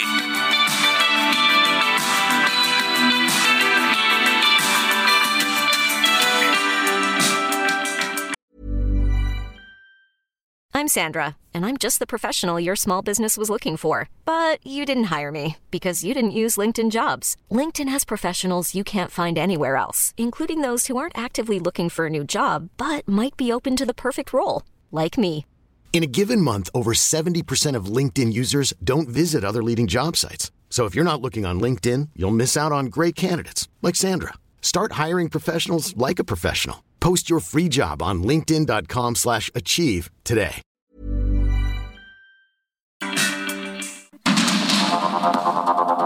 Continuamos con Sergio Sarmiento y Lupita Juárez por el Heraldo Radio.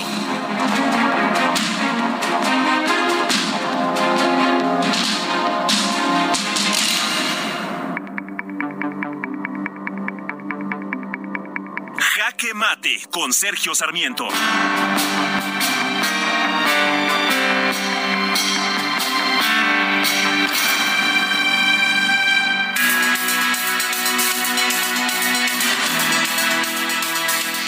Presidente de la República le gusta utilizar su gran tribuna, su conferencia de prensa mañanera para atacar a los periodistas que expresan críticas ante cualquier cosa que él haga, ante quienes no lo están alabando constantemente como algunos de los periodistas de las mañaneras.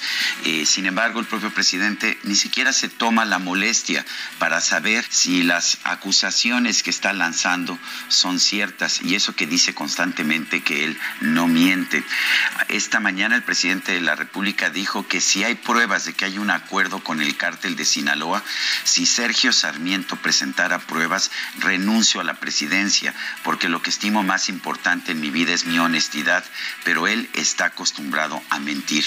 No, señor presidente, no solamente no estoy acostumbrado a mentir, sino que hago todo el esfuerzo por verificar mi información y cuando señalo algo es porque tengo, tengo pruebas para confirmarlo puedo decirle que si usted se hubiera tomado la molestia de verificar lo que hablo aquí en el Heraldo Radio, lo que escribo en distintos periódicos, lo que comento en la televisión, nunca he dicho que usted esté coludido con el narcotráfico. Nunca he dicho que tenga usted un acuerdo con el cártel de Sinaloa.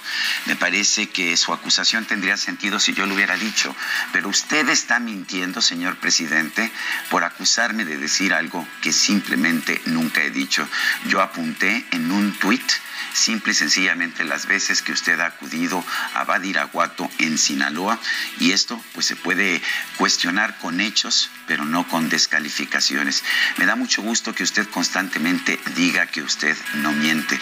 Déjeme decirle, señor presidente, que para mí también la honestidad es lo más importante que tengo.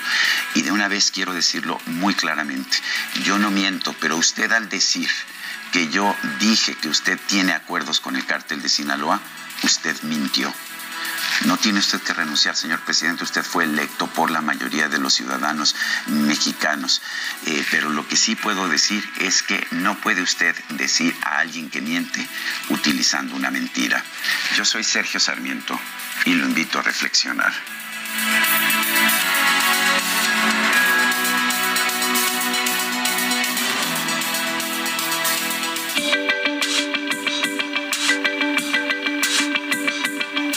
Sergio Sarmiento, tu opinión es importante. Escríbele a Twitter en arroba Sergio Sarmiento.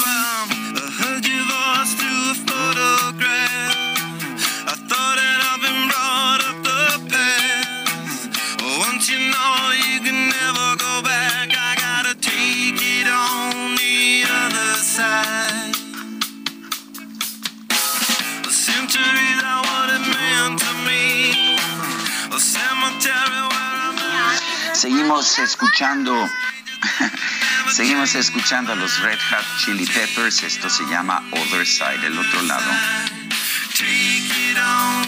No, que no es jalón, jalón. Ay, es how long. Ese Quique, bueno. Pues vámonos con los mensajes. Es que se oye como jalón, ¿verdad? No, no, Quique, no. Ah, Quique, ya sabes, bueno.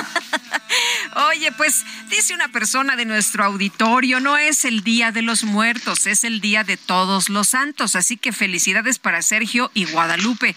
Reciban un afectuoso abrazo de Santos Moncayo. Pues don Santos, muchas felicidades. Dice otra persona, soy su radioescucha con sentido Jesús Díaz de Azcapotzalco. ¿Cuál puente? Feliz día de todos los santos y sobre todo al Santos Laguna de Torreón, claro, claro. Al santo enmascarado de plata de una vez, ¿no? Bueno, de una buena vez. Oye, este nos dice Consuelo Gaspar, Sergio y Lupita, excelente programa. Las marchas en la Ciudad de México o pseudo manifestaciones solo provocan caos y ya se volvió algo rutinario. Ha perdido impacto. Sergio, mi madre recomienda limón con miel para esa tos. Un saludo a Marco Torrijos y Consuelo Gaspar créame que me estoy tomando, bueno, me estoy tomando unos tecitos calientes de propóleo con miel, espero que, pero digo, todos sabemos que la tos, por lo menos a mí, eh, no, es, no es cuestión más que cuestión de esperar, no hay, no hay cura en realidad. Pero en fin, vamos con, con más información. En una conversación telefónica, el presidente López Obrador invitó a la Ciudad de México a Luis Ignacio Lula da Silva, el presidente electo de Brasil, esto para una junta, una cumbre de líderes de la Alianza del Pacífico el próximo 24 de noviembre. Noemí Gutiérrez, adelante, buen día. Sergio Lupita, muy buenos días. Comentarles que, tras felicitarlo por su triunfo en la elección presidencial, el presidente Andrés Manuel López Obrador invitó a la Ciudad de México a Luis Ignacio Lula da Silva el 24 de noviembre en el marco de la cumbre de líderes de la Alianza del Pacífico. En una conversación telefónica de casi 11 minutos, Lula da Silva le dijo al presidente López Obrador que aún esperaría cómo se desarrollaban los siguientes días, ya que el presidente Jair Bolsonaro, que ha perdido la elección, aún no se ha manifestado ni se sabe si reconocerá su derrota. López Obrador confió en que Bolsonaro acepte los resultados electorales. El tabasqueño lo llamó hermano y le externó su alegría porque su triunfo fue impulsado por la gente pobre. Lula da Silva, que cumplirá su tercer mandato, dijo que tomará como ejemplo el liderazgo de López Obrador con el pueblo de México, pero eso sí, no replicará las mañaneras. El presidente de México le explicó que a finales de noviembre asistirán a la cumbre de la Alianza del Pacífico los integrantes Chile, Perú, Colombia, pero le extiende la invitación, aunque no sean miembros, a Alberto Fernández, presidente de Argentina, y a él como presidente electo. Comentarte que en la mañanera el presidente López Obrador destacó el sistema electoral brasileño. Dijo que ahora que se discutirá la reforma electoral en México, podría ir una comisión de legisladores a ese país para que conozcan el sistema y aclaró que no se busca desaparecer al INE y al tribunal. Sergio Lupita, hasta aquí mi reporte. Noemí Gutiérrez, muchas gracias. Bueno, el feminicidio, ¿se acuerdan ustedes de Montserrat Bendimes y el encubrimiento de los padres del asesino Marlon Botas para evitar su captura? Inspiraron la ley Monse recientemente aprobada, pero algunos expertos ven problemas en la aplicación. Eh, los papás, en el caso de Marlon, eh, de, Marlon eh, lo ayudaron, él terminó ahí refugiado en casa de su abuelita, después se entregó, en fin. Carlos Olveres, asesor jurídico del Observatorio Ciudadano Nacional del Feminicidio. Carlos, gracias por platicar con nosotros. Buenos días. Hola, gracias, gracias Sergio Lupita y gracias a ustedes por el espacio. Oye, ¿cómo ves esta esta ley Monse? Eh, ¿Hay problemas? ¿Ves problemas eh, para la para que se aplique? Pues sí, sí hay problemas porque realmente es una ley que modifica el Código Penal Federal. Entonces la aplicación eh, real en caso de feminicidio va a ser muy complicada. Va a ser en muy pocos casos, casi no hay feminicidios eh, a nivel federal. Es muy raro que haya, tienen que cometerse, por ejemplo, eh, en consulados, en alta mar, en aeronaves. o sea, es muy complicado que haya un feminicidio en esos casos, por lo que la reforma Sí. Ah, se nos cortó la, llamada. Se nos cortó la llamada, hombre. Interesante esto, ¿no? El, que muchas veces por tratar de de hacer leyes más punitivas, leyes que castiguen más, lo único que se logra es ah, generar mayor impunidad, se hace más difícil la aplicación de las leyes. Ya lo había dicho el doctor Alejandro Gertz Manero, el fiscal, las leyes de feminicidio están haciendo más difícil castigar los asesinatos de mujeres. Y es interesante lo que nos señala ahora Carlos Olvera, asesor jurídico del Observatorio Ciudadano Nacional del Feminicidio. Sí, que, que ya lo, lo tenemos de nueva cuenta, Carlos, y nos decías que es muy difícil porque si se comete, o sea, tendría que cometerse en ciertas circunstancias, en ciertos lugares para poder, eh, pues para que hubiera alguna, alguna aplicación de la ley, ¿no? Ay, otra vez. Bueno, eh, parece que tenemos eh, otra vez problemas con la línea telefónica. Vamos a tratar de resolver esto, Sergio, en un momento más. Y se acordarán ustedes del asesinato de, de, Monse, que pues estaba en su casa, llega este Marlon eh, Botas y al parecer la, la agrede, golpea, la golpea de manera pues brutal, ¿no? Y los papás de él llegan, lo auxilian y después lo ayudan a que este, este hombre se resguarde, pueda darse a la fuga y, bueno, pues luego capturan a los papás, él se entrega al final, estaba en casa de su abuela, en fin, eh, vamos a hablar más del tema. Bueno, vamos, eh, mientras tanto, con otras informaciones durante su visita en Oaxaca. Adelante, Lupita, por favor. Pues fíjate que el secretario de Gobernación, Adán Augusto López, insistió que el expresidente de México, Felipe Calderón, cuenta con una denuncia penal ante la Fiscalía General de la Corte Interamericana por delitos de lesa humanidad. Me llama la atención eh, que esto ocurra, eh, Sergio, después de que hizo una declaración donde dijo que había una denuncia en contra de Felipe Calderón. Después Felipe Calderón le contesta el expresidente que no es cierto. Después Adán Augusto dice, yo cuando dije eso, yo no he dicho nada, no, no es cierto, yo no declaré eso y ahora dice que sí, que sí hay una denuncia. En fin, eh, vamos con eh, Karina García. Karina, ¿qué tal? Buenos días. El secretario de Gobernación, Adán Augusto López Hernández, insistió durante su visita a Oaxaca que el expresidente de México, Felipe Calderón Hinojosa, cuenta con una denuncia penal ante la Fiscalía General de la Corte Interamericana por delitos de lesa humanidad. el ahora fiscal del Estado, Arturo Peinber Calvo, el padre Alejandro Solalín de Guerra y Diego Enrique Osorno presentaron esta denuncia ante la Haya en contra también de el expresidente Vicente Fox Quesada y el exgobernador del estado Ulises Ruiz Ortiz. Al impartir el foro Participación de las Fuerzas Armadas en Seguridad Pública, el funcionario federal señaló que los opositores políticos pretenden infundir en la ciudadanía el fantasma de la militarización. Sin embargo, les recordó que quien intentó militarizar el país fue Felipe Calderón en el 2006, cuando instruyó al ejército mexicano que iniciara una absurda guerra en contra del crimen organizado. En este mismo sentido, aseguró que por estos delitos y otros más se encuentra en una cárcel de Estados Unidos de América Genaro García Luna para poder eh, ser sujeto a proceso. Por otro lado, reconoció que el país enfrenta un momento difícil en materia de seguridad, por lo que aplaudió que Oaxaca haya sido uno de los primeros estados en aprobar la reforma constitucional a la Guardia Nacional. Desde Oaxaca, Karina García. Gracias, Karina. Muy buenos días. Bueno, y vamos a regresar con, con, Carlos Olvera, asesor jurídico del Observatorio Ciudadano Nacional del Feminicidio. Don Carlos, nos estaba usted diciendo que, pues que a veces al poner estas leyes más restrictivas, lo que se, están haciendo es que sea más difícil aplicar la ley, sea más difícil acabar con la impunidad. Nos lo estaba usted explicando. Sí, realmente. Eh lo que sucede es que la, reforma no va a aplicar en feminicidios porque los feminicidios se dan mucho a nivel legal, ¿no? Y no se regulan por la por el Código Penal Federal que donde se hizo la reforma.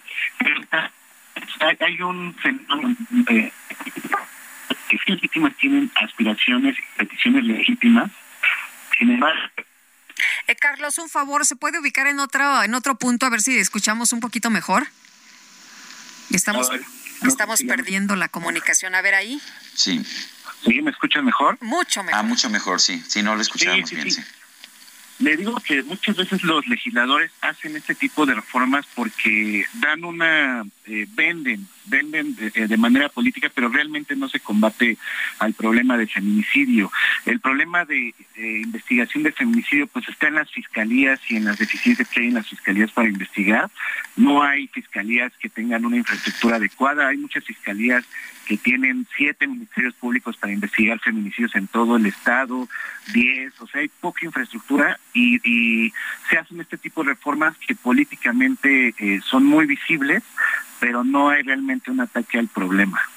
Eh, Carlos, en el caso de, de Monse, eh, este muchacho golpeó a, a, Monse de manera brutal, los, pa los padres lo, acompañan, lo apoyan, hacen que, pues, eh, o, facilitan que él se dé a, a la fuga.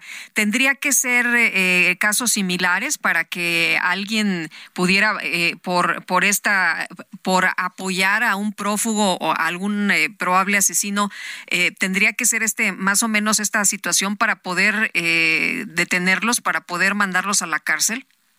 ¿O cómo sí, se comprueba, no? Sí, lo, lo, complicado también es que eh, además de que ahora las fiscalías tienen que acreditar el feminicidio, tienen que acreditar este encubrimiento, que no es un delito grave según el Código Penal Federal, es un delito que tiene máximo tres años de prisión, ¿no? Entonces realmente no, no hay como un, un, combate a la impunidad en el tema de feminicidios.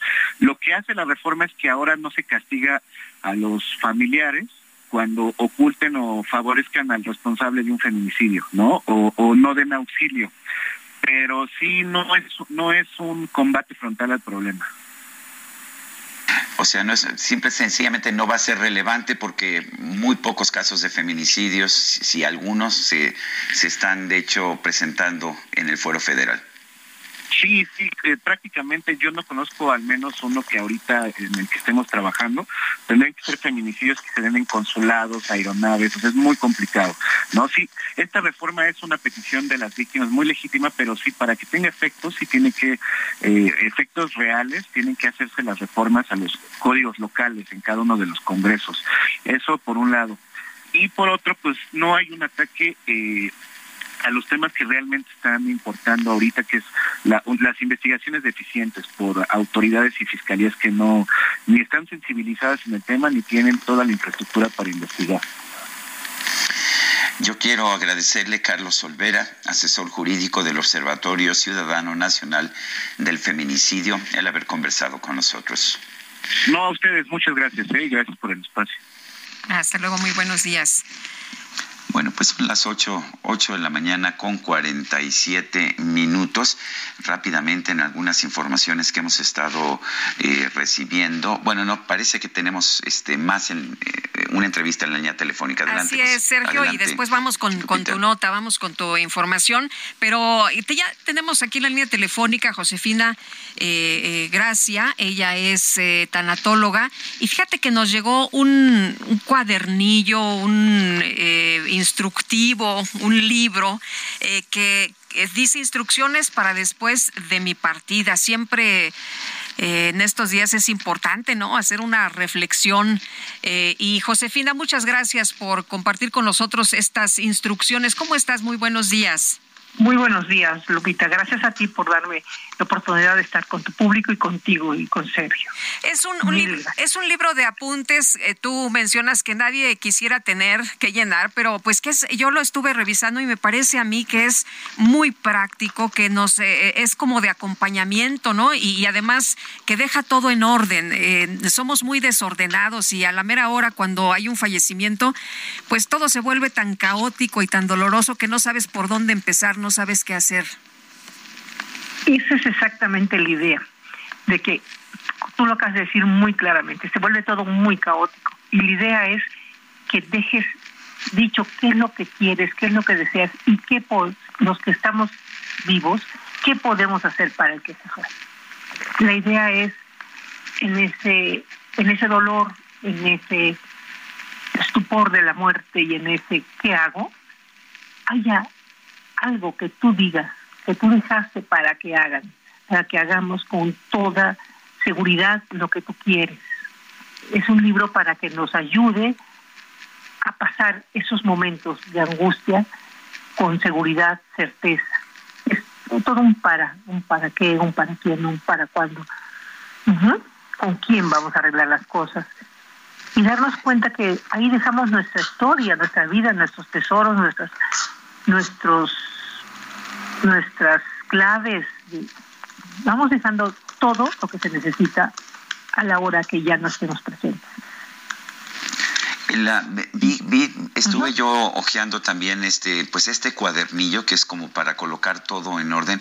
Y sí es, es, es enorme la cantidad de cosas que damos por hecho que todo el mundo sabe, pero que en realidad no saben y que si nos llegamos a morir, eh, pues van a ser un problema desde el número de cuenta, cómo acceder a la cuenta, este, las propiedades, en fin, eh, me, llamó, me llamó la atención, incluso me sentí todo inquieto y dije, a ver, yo tengo las cosas, eh, si me voy hoy, o mañana, pues eh, va a ser un lío para quien quiera que se quede.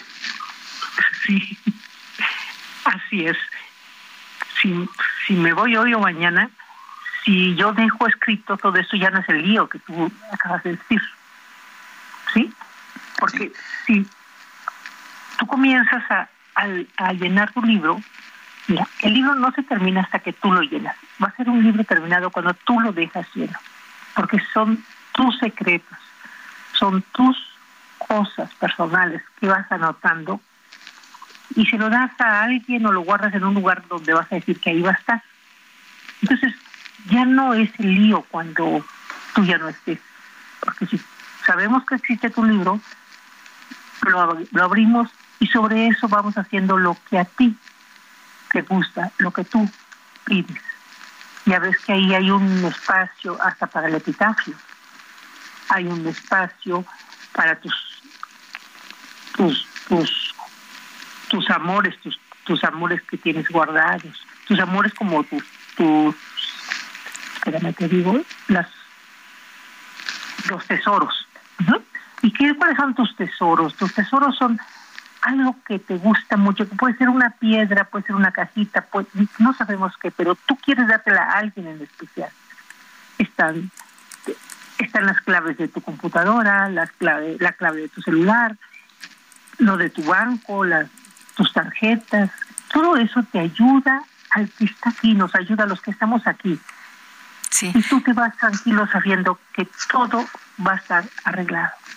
Eh, Josefina, me llama la atención que eh, viene desde casi, casi desde el primer momento es así como una sacudidita, es aquí comparto lo que creo que te apoyará en el momento de mi tendencia. Esta información te ayudará a canalizar de forma adecuada el proceso de trámites necesarios y empieza con los gastos funerarios.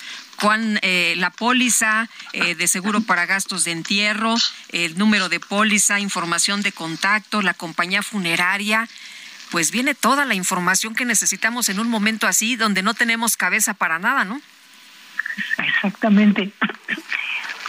Pero, oye, es que son las cosas tan importantes para tenerlas. Y no nos ocupamos de tener un, los gastos funerarios pagados. Y cuando esto sucede, los que estamos del otro lado, ¿qué hacemos? Entre todos saber cuánto juntamos, porque no es nada económico. Y estamos con la desesperación, la angustia, donde a veces no hay lugar, no sabemos, ¿verdad? Pero si tú ya tienes y lo dejas, eso nos ayuda. Pues muy bien, está muy interesante y gracias por compartirlo con nosotros. Se llama Instrucciones para después de mi partida. No todo es pachanga, no todo es pachanga. Tenemos que sentarnos y pues eh, tener en orden todo, Josefina. Sí, sí, claro que sí. Mira, el libro se llama Instrucciones para después de mi partida y dice trascender y vivir para siempre. Este libro es de es de sello Kepler y de Ediciones Urano y lo pueden conseguir en diferentes librerías, no sé si puedo decirlas. Claro. En el en Gandhi, en Sótano, en, en Sambors, en Amazon, se puede conseguir. Y es un libro que a mí me vino la idea de hacerlo cuando yo despedí a mi papá y a mi mamá. Muy bien, pues muchas gracias, Josefina, por compartirlo con nosotros esta mañana. Muy buenos días. Gracias. Gracias a ti, Lupita, y gracias a ti, Sergio, por darme este espacio. Son las 8.54, nuestro número para que nos mande mensajes de WhatsApp 55 2010 96 47. Vamos a una pausa y regresamos.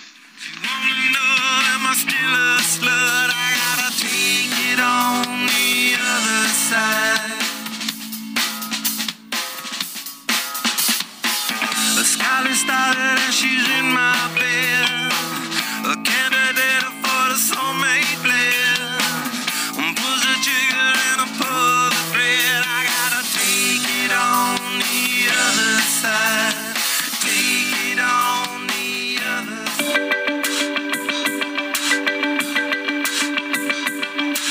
Sergio Sarmiento y Lupita Juárez quieren conocer tu opinión, tus comentarios o simplemente envía un saludo para hacer más cálida esta mañana.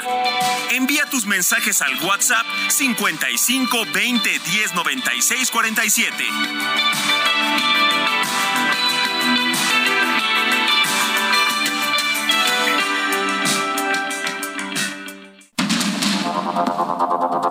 Continuamos con Sergio Sarmiento y Lupita Juárez por el Heraldo Radio.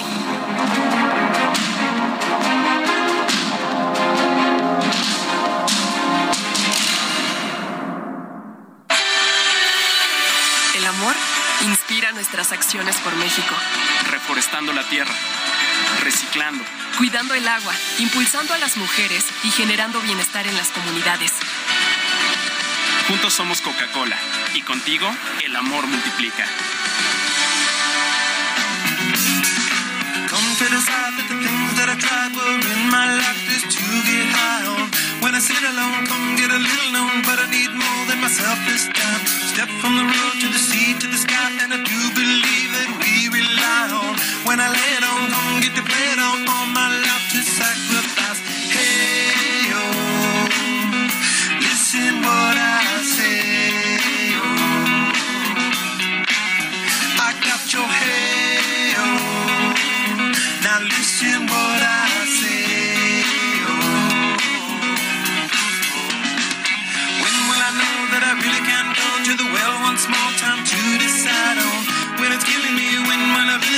otra acerca de la música del grupo estadounidense Red Hot Chili Peppers. Esto se llama Snow, nieve. Qué buen ritmo por esta mañana, mucha gente muy contenta, ¿eh? Nos eh, han estado escribiendo a través de Twitter que les encanta la música. Alberto Albarrán nos dice, oigan, qué buenísima manera de despertar. Oye, y nos eh, comenta Sergio Guzmán, buen día Sergio y Lupita, en relación a los viajes del presidente a Badiraguato, se puede aplicar el dicho mexicano que reza así, explicación no pedida, culpabilidad aceptada. Además, AMLO miente constantemente. Ejemplos hay muchos. Por ejemplo, cuando dijo que si no se regularizaba el abasto de medicinas, dejaría de llamarse Andrés Manuel. Y entonces, ¿ahora cómo se llama? Por último, él ha acusado miles de veces a diferentes personas de corrupción y nunca ha mostrado pruebas. Dice otra persona, Carmen, bien contestado, Sergio Sarmiento, tú como siempre todo un caballero, decente, educado, preparado, pero no se te olvide que el león cree que todos son de su condición. Eh, dice Rubén Córdoba, quiero felicitarles por el noticiario y comentar que el sincero comentario de ser, del señor Sarmiento sobre las mentiras diarias del presidente, el gobierno acusa sin tener pruebas y solo hace nubes de humo distractoras de la realidad del país. Con afecto, mi cordial saludo. Muchas gracias, don Rubén. Son las nueve con dos minutos. Vámonos a las calles de la Ciudad de México. Gerardo Galicia está en la zona oriente de la ciudad. Adelante, Gerardo.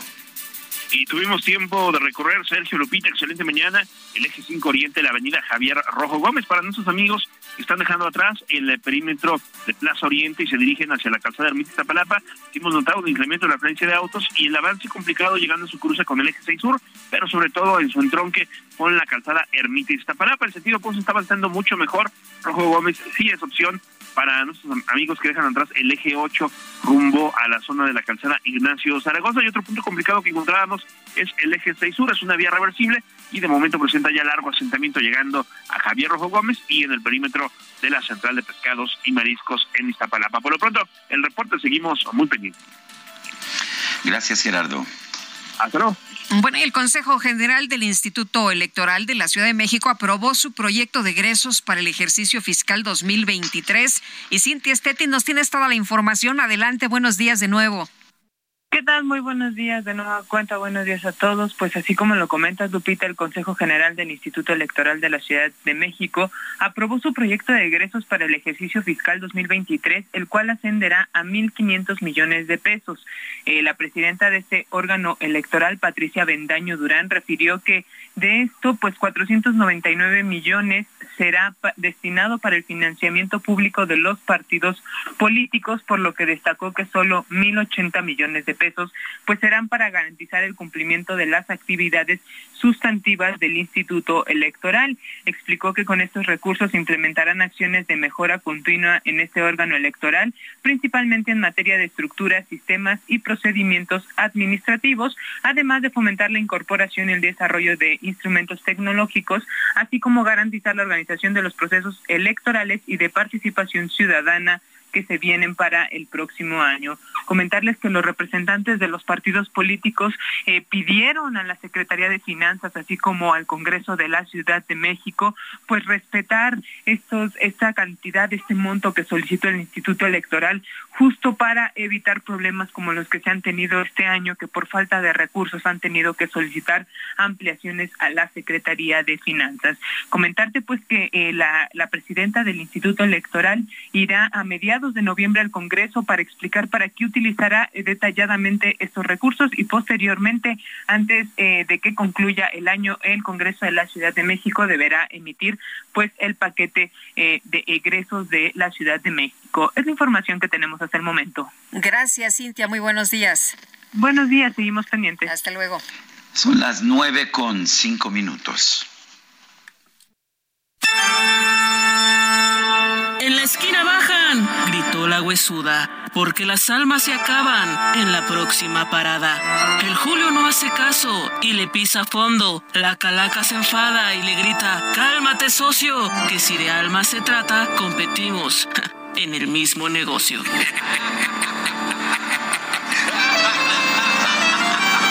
La micro deportiva.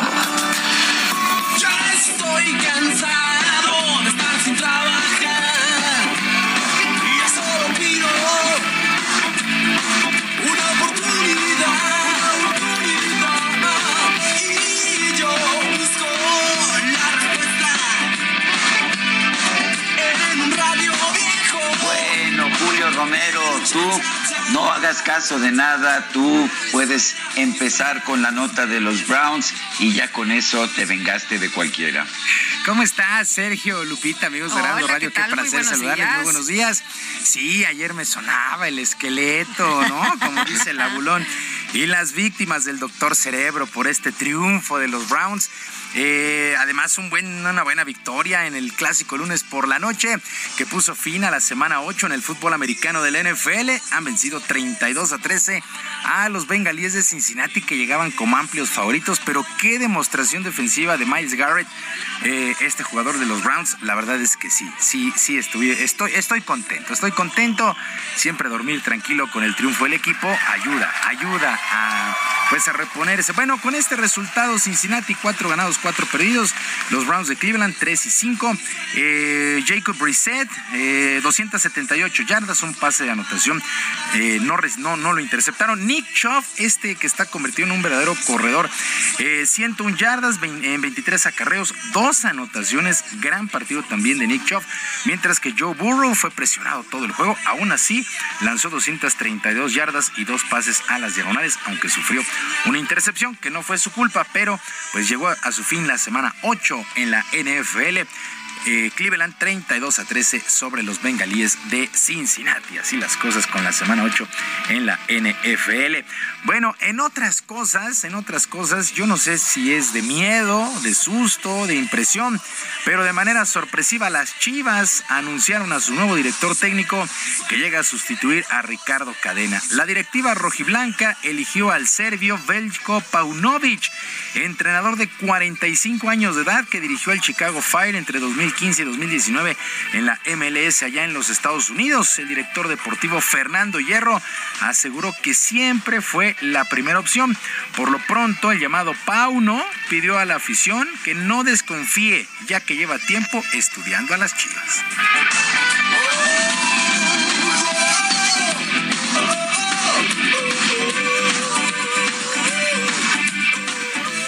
como entrenador, en, sobre todo en la MLS, siempre miramos de reojo o con un ojo a la liga mexicana y siempre ha habido jugadores, incluso jugadores de Chivas que nosotros hemos identificado como potenciales eh, objetivos para eh, mejorar nuestros, eh, nuestro equipo.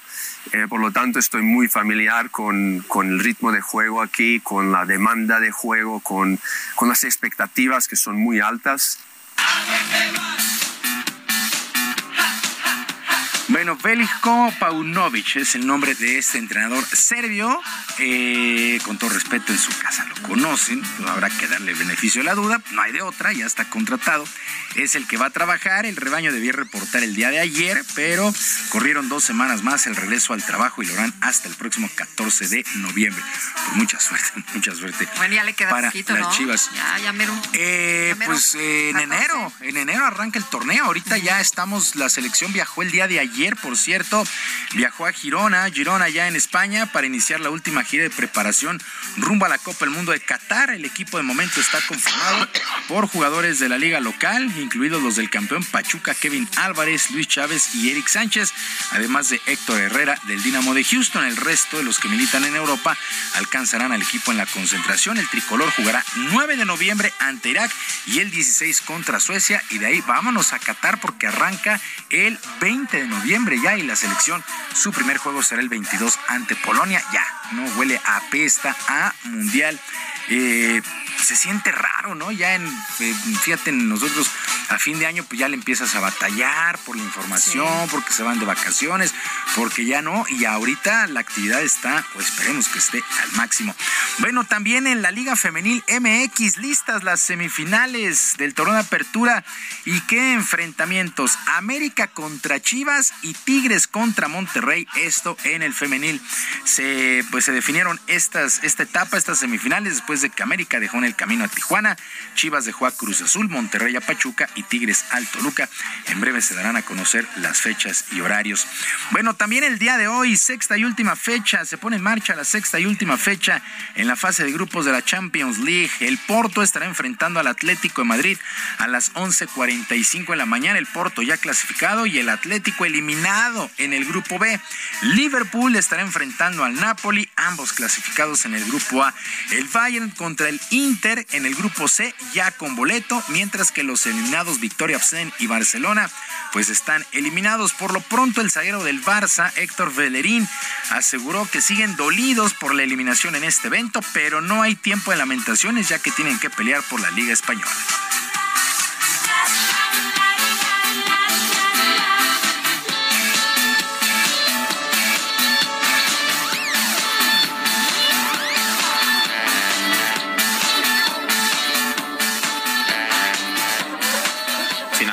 Obviamente decepcionados, ¿no? Porque, porque sentimos que además de, la eliminación, que en, muchas situaciones merecíamos mucho más de lo que obtuvimos en, muchos de los partidos y eso es, decepcionante, pero, pero como equipo somos conscientes de, la calidad que tenemos, de, del buen equipo que hay y eso lo estamos demostrando en la liga y, hay que seguir, pero obviamente fue un palo para nosotros, pero en el fútbol no, no te puedes quedar mirando al pasado. La Sí llamó poderosamente la atención la eliminación del Barcelona en esta Champions, así es que el día de hoy arranca la fecha 6 y última en la fase de grupos. Y debido a la lluvia y a una tormenta eléctrica, el tercer duelo de la Serie Mundial del Béisbol de las Grandes Ligas entre los Phillies de Filadelfia y los Astros de Houston fue pospuesto. Fue pospuesto para el día de hoy en Filadelfia, en el Citizens Bank Park pues el tercero de este compromiso. A las seis de la tarde, ojo, es a las seis de la tarde, tiempo del centro de México. El compromiso que es a ganar cuatro posibles siete está empatado a un juego. Filadelfia recibe esta tarde noche a los Astros de Houston. Y comenzó la cuenta regresiva para el equipo de los capitanes de la Ciudad de México en la temporada 2022 de la G League, la liga de desarrollo del básquetbol de la NBA. La quinteta se convirtió en la primera franquicia fuera de los Estados Unidos en militar en este circuito y el próximo domingo a las 6 de la tarde reciben a los Vipers de Río Grande. Por lo pronto el coach Ramón Díaz está más que ilusionado por presentarse ante la afición de la ciudad en la Arena Ciudad de México luego del tema de la pandemia.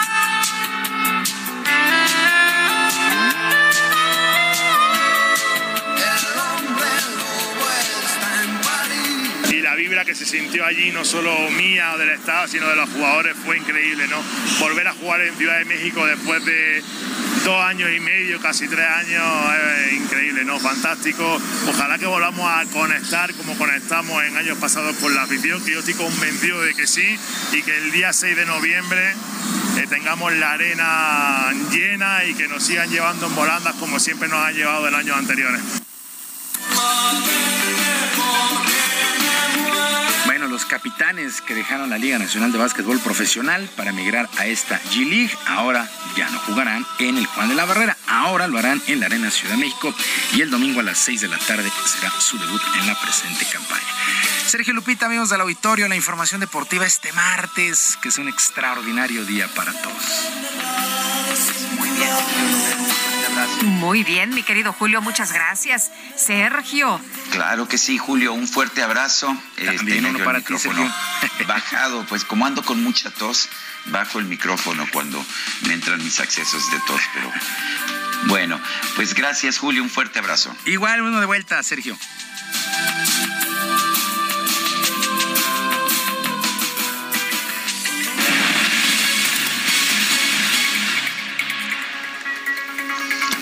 Voy Y seguimos con la información, información importante también esta mañana. Fíjese que el Frente de Organizaciones Unidos convocó a una movilización en defensa de la autonomía del INE aquí en la Ciudad de México, que podría pues replicarse en diferentes estados. Está convocado para el 13 de noviembre y también acciones de apoyo en favor de los órganos locales en las entidades. La llamada Marcha por la Democracia, el INE no se toca, partirá a las diez y media de la mañana del Ángel de la Independencia al hemiciclo a Juárez y según el pronunciamiento esperan la asistencia de miles de personas de la zona metropolitana de la Ciudad de México, pero también han convocado a quien quiera sumarse a asistir en otras eh, entidades. A quienes no puedan asistir se les pide difundir la movilización a través de sus redes sociales.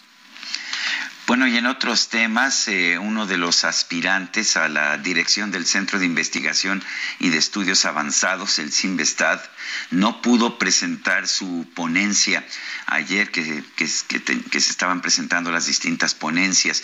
Esto porque ha sido acusado de acoso sexual y bueno, pues hubo toda una serie de cuestionamientos por parte de los asistentes a la reunión, estudiantes académicos eh, que lo le gritaban fuera acosador, fuera acosador. Se trata de Jean-Philippe Viel Calzada y este es un investigador, eh, un grupo de mujeres vestidas con camisetas moradas o moños también morados, cargando pancartas y eh, empezaron a gritar que se fuera, que se fuera el acosador, fuera acosador. Alma Maldonado, investigadora del Sinvestad, dice que se han realizado varias acusaciones de acoso sexual en contra de Biel Calzada. Eh, Biel Calzada ha hecho una contrademanda y decidió participar en el proceso para el nuevo director del centro. Y bueno, pues hay cuatro candidatos. Hoy era la presentación del programa. Desde hace días ya se perfilaba la protesta. Al final los sacamos del auditorio. ¿Cómo se atreve a presentarse? Dijeron quienes participaron en esta sesión. Son las nueve de la mañana con diecisiete minutos. Vamos a un resumen de la información más importante. Esta mañana el presidente López Obrador reiteró su respaldo al subsecretario de Derechos Humanos, Población y Migración Alejandro Encinas ante las críticas en su contra por la investigación del caso Iguala. Sí, le tenemos toda la confianza a Alejandro Encinas. Es un hombre íntegro, recto, incapaz de falsear información. Y se tienen todos los elementos para sostener la investigación y se van a seguir haciendo eh, averiguaciones y se va a ir consolidando, fortaleciendo esta investigación y se va a hacer justicia. El presidente López Obrador también denunció que los defensores del conservadurismo buscan que su gobierno no pueda cumplir con sus compromisos a los padres de los 43 normalistas de Ayotzinapa. En el fondo es el deseo ferviente del conservadurismo de que no cumplamos con el compromiso que tenemos con los padres de Ayotzinapa, como en muchas otras este, situaciones, casos que apuestan a que nos vaya mal, siempre es así, y están ofuscados nuestros adversarios. La dirigencia nacional de Morena emitió la convocatoria para elegir al próximo coordinador de los comités de defensa de la cuarta transformación en Coahuila de cara a las elecciones del 2023. Christopher Robinson, subsecretario de Estado de la Unión Americana, lamentó que México haya adquirido escáneres de revisión fronteriza de la empresa Noctec, la cual está vinculada al gobierno de China. El presidente de Argentina, Alberto Fernández, viajó este lunes a Sao Paulo, Brasil, para sostener un encuentro con el virtual presidente electo Luis Ignacio Lula da Silva. Las autoridades de Irán anunciaron que van a celebrar juicios públicos en contra de alrededor de mil personas detenidas por participar en las protestas masivas tras la muerte de la joven Max Amini. Andrés Manuel.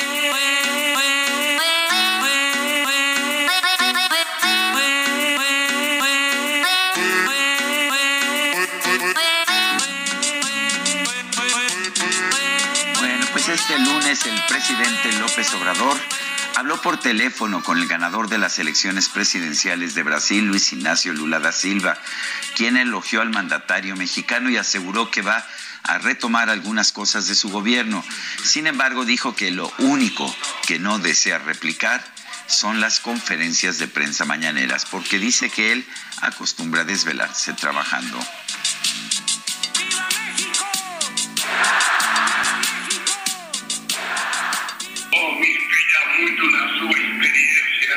Voy a tener a tu experiencia como presidente en la relación con el pueblo. Sí. Lo único que no quiero hacer son las mañaneras. no, mira, mira. Yo me dispongo a hacer entrevistas a la medianoche. Eh, bueno, tú trabajas mucho. Pues sí, tomando en cuenta que después de la mañanera ya no hay actividades, pues sí, Lula trabajará Pues eso es- mucho. Eso es lo que nos suele decir la agenda, que ya no hay actividades. Pues sí. Oye, normalistas incendiaron ayer cuando menos ocho vehículos empresariales para exigir la liberación de tres compañeros. Y Charbel Lucio, nos tienes todos los detalles. Charbel, te escuchamos. ¿Qué tal? Muy buenos días. ¿Qué tal? Buenos días, Sergio Lupita. Así es, el día de ayer estudiantes egresados de normales oficiales de Michoacán incendiaron al menos ocho vehículos, esto para exigir que sean liberados tres compañeros. Estos jóvenes eh, fueron de, la normal indígena de Cherán. Eh, el pasado viernes fueron detenidos cuando prendían fuego a un vehículo comercial en la carretera Cherán-Carapan. Eh, posteriormente, pues estos detenidos fueron trasladados al penal de Mil Cumbres y bueno, la exigencia de estos jóvenes era pues que se les asigne plazas automáticas y bueno, este lunes, el día de ayer, un grupo de normalistas egresados se apoderaron de cinco vehículos de carga que utilizaron para bloquear esa carretera mencionada, posteriormente incendiaron las unidades y un par de horas más tarde en la localidad de Ichán, en el municipio de Chilchota, otro grupo de aspirantes a maestros quemaron otras tres camionetas de empresas privadas, por lo que sumaron ocho unidades incendiadas en el eh, transcurso del día lunes. Estos manifestantes exigen que los tres detenidos del viernes sean liberados, aunado a que sostienen su consigna de que el gobierno de Michoacán les otorgue plazas laborales. Esa es la información. Gracias, Charbel. Buenos días. Seguimos pendientes. Y familiares de tres hombres desaparecidos, entre ellos un trabajador de la Comisión de Derechos Humanos del Estado, bloquearon la autopista del Sol en Chilpalcingo para exigir su presentación con vida. Carlos Navarrete, adelante. Sergio Lupita, buenos días, buenos días al auditorio. Efectivamente, comentarles que el día de ayer por la mañana, familiares y amigos de tres hombres que están desaparecidos bloquearon la autopista del Sol. A las 11.30 de la mañana, unos 30, unas 30 personas impidieron la circulación vehicular sobre el carril norte-sur de la autopista a la altura del punto conocido como Parador del Marqués, con la finalidad de ejercer presión a la Fiscalía General del Estado. Los desaparecidos son Adolfo Aparicio Bello, quien es encargado de despacho de la Dirección de Recursos Humanos de la Comisión de Defensa de los Derechos Humanos de Guerrero, así como Pedro Sotelo y Efrén Barrios Cárdenas, trabajadores de su familia, quienes desaparecieron la noche del pasado viernes cuando viajaban del municipio de Quechultenango a Chilpancingo. De acuerdo con los familiares de Adolfo, el día de la desaparición los tres hombres viajaban en una camioneta en la que se trasladaron a Quechultenango para limpiar un terreno y dejaron de tener contacto con ellos cuando regresaban a Chilpancingo ya por la noche. El bloqueo concluyó a las 3 de la tarde, luego de que la Fiscalía recibió a su- en sus instalaciones a los familiares de los desaparecidos para escuchar sus demandas. Sin embargo, hasta el día de hoy se desconoce si llegaron a un acuerdo. Eh, sin embargo, el gobierno del Estado ha confirmado que ha emprendido un operativo intenso de búsqueda Muy para bien. tratar de localizar con vida a los tres desaparecidos. Gracias, Carlos Navarrete. Vamos a una pausa.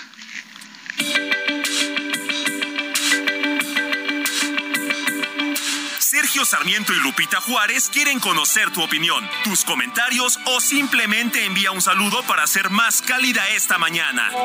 Envía tus mensajes al WhatsApp 55 20 10 96 47.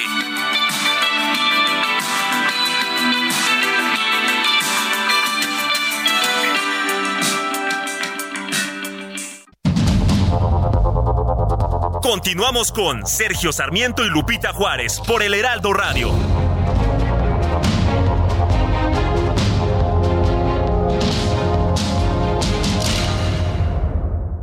Lo mejor de México está en Soriana. Aprovecha que el plátano está a 9.90 el kilo o limón con semilla a solo 22.80 el kilo y naranja a 19.90 el kilo.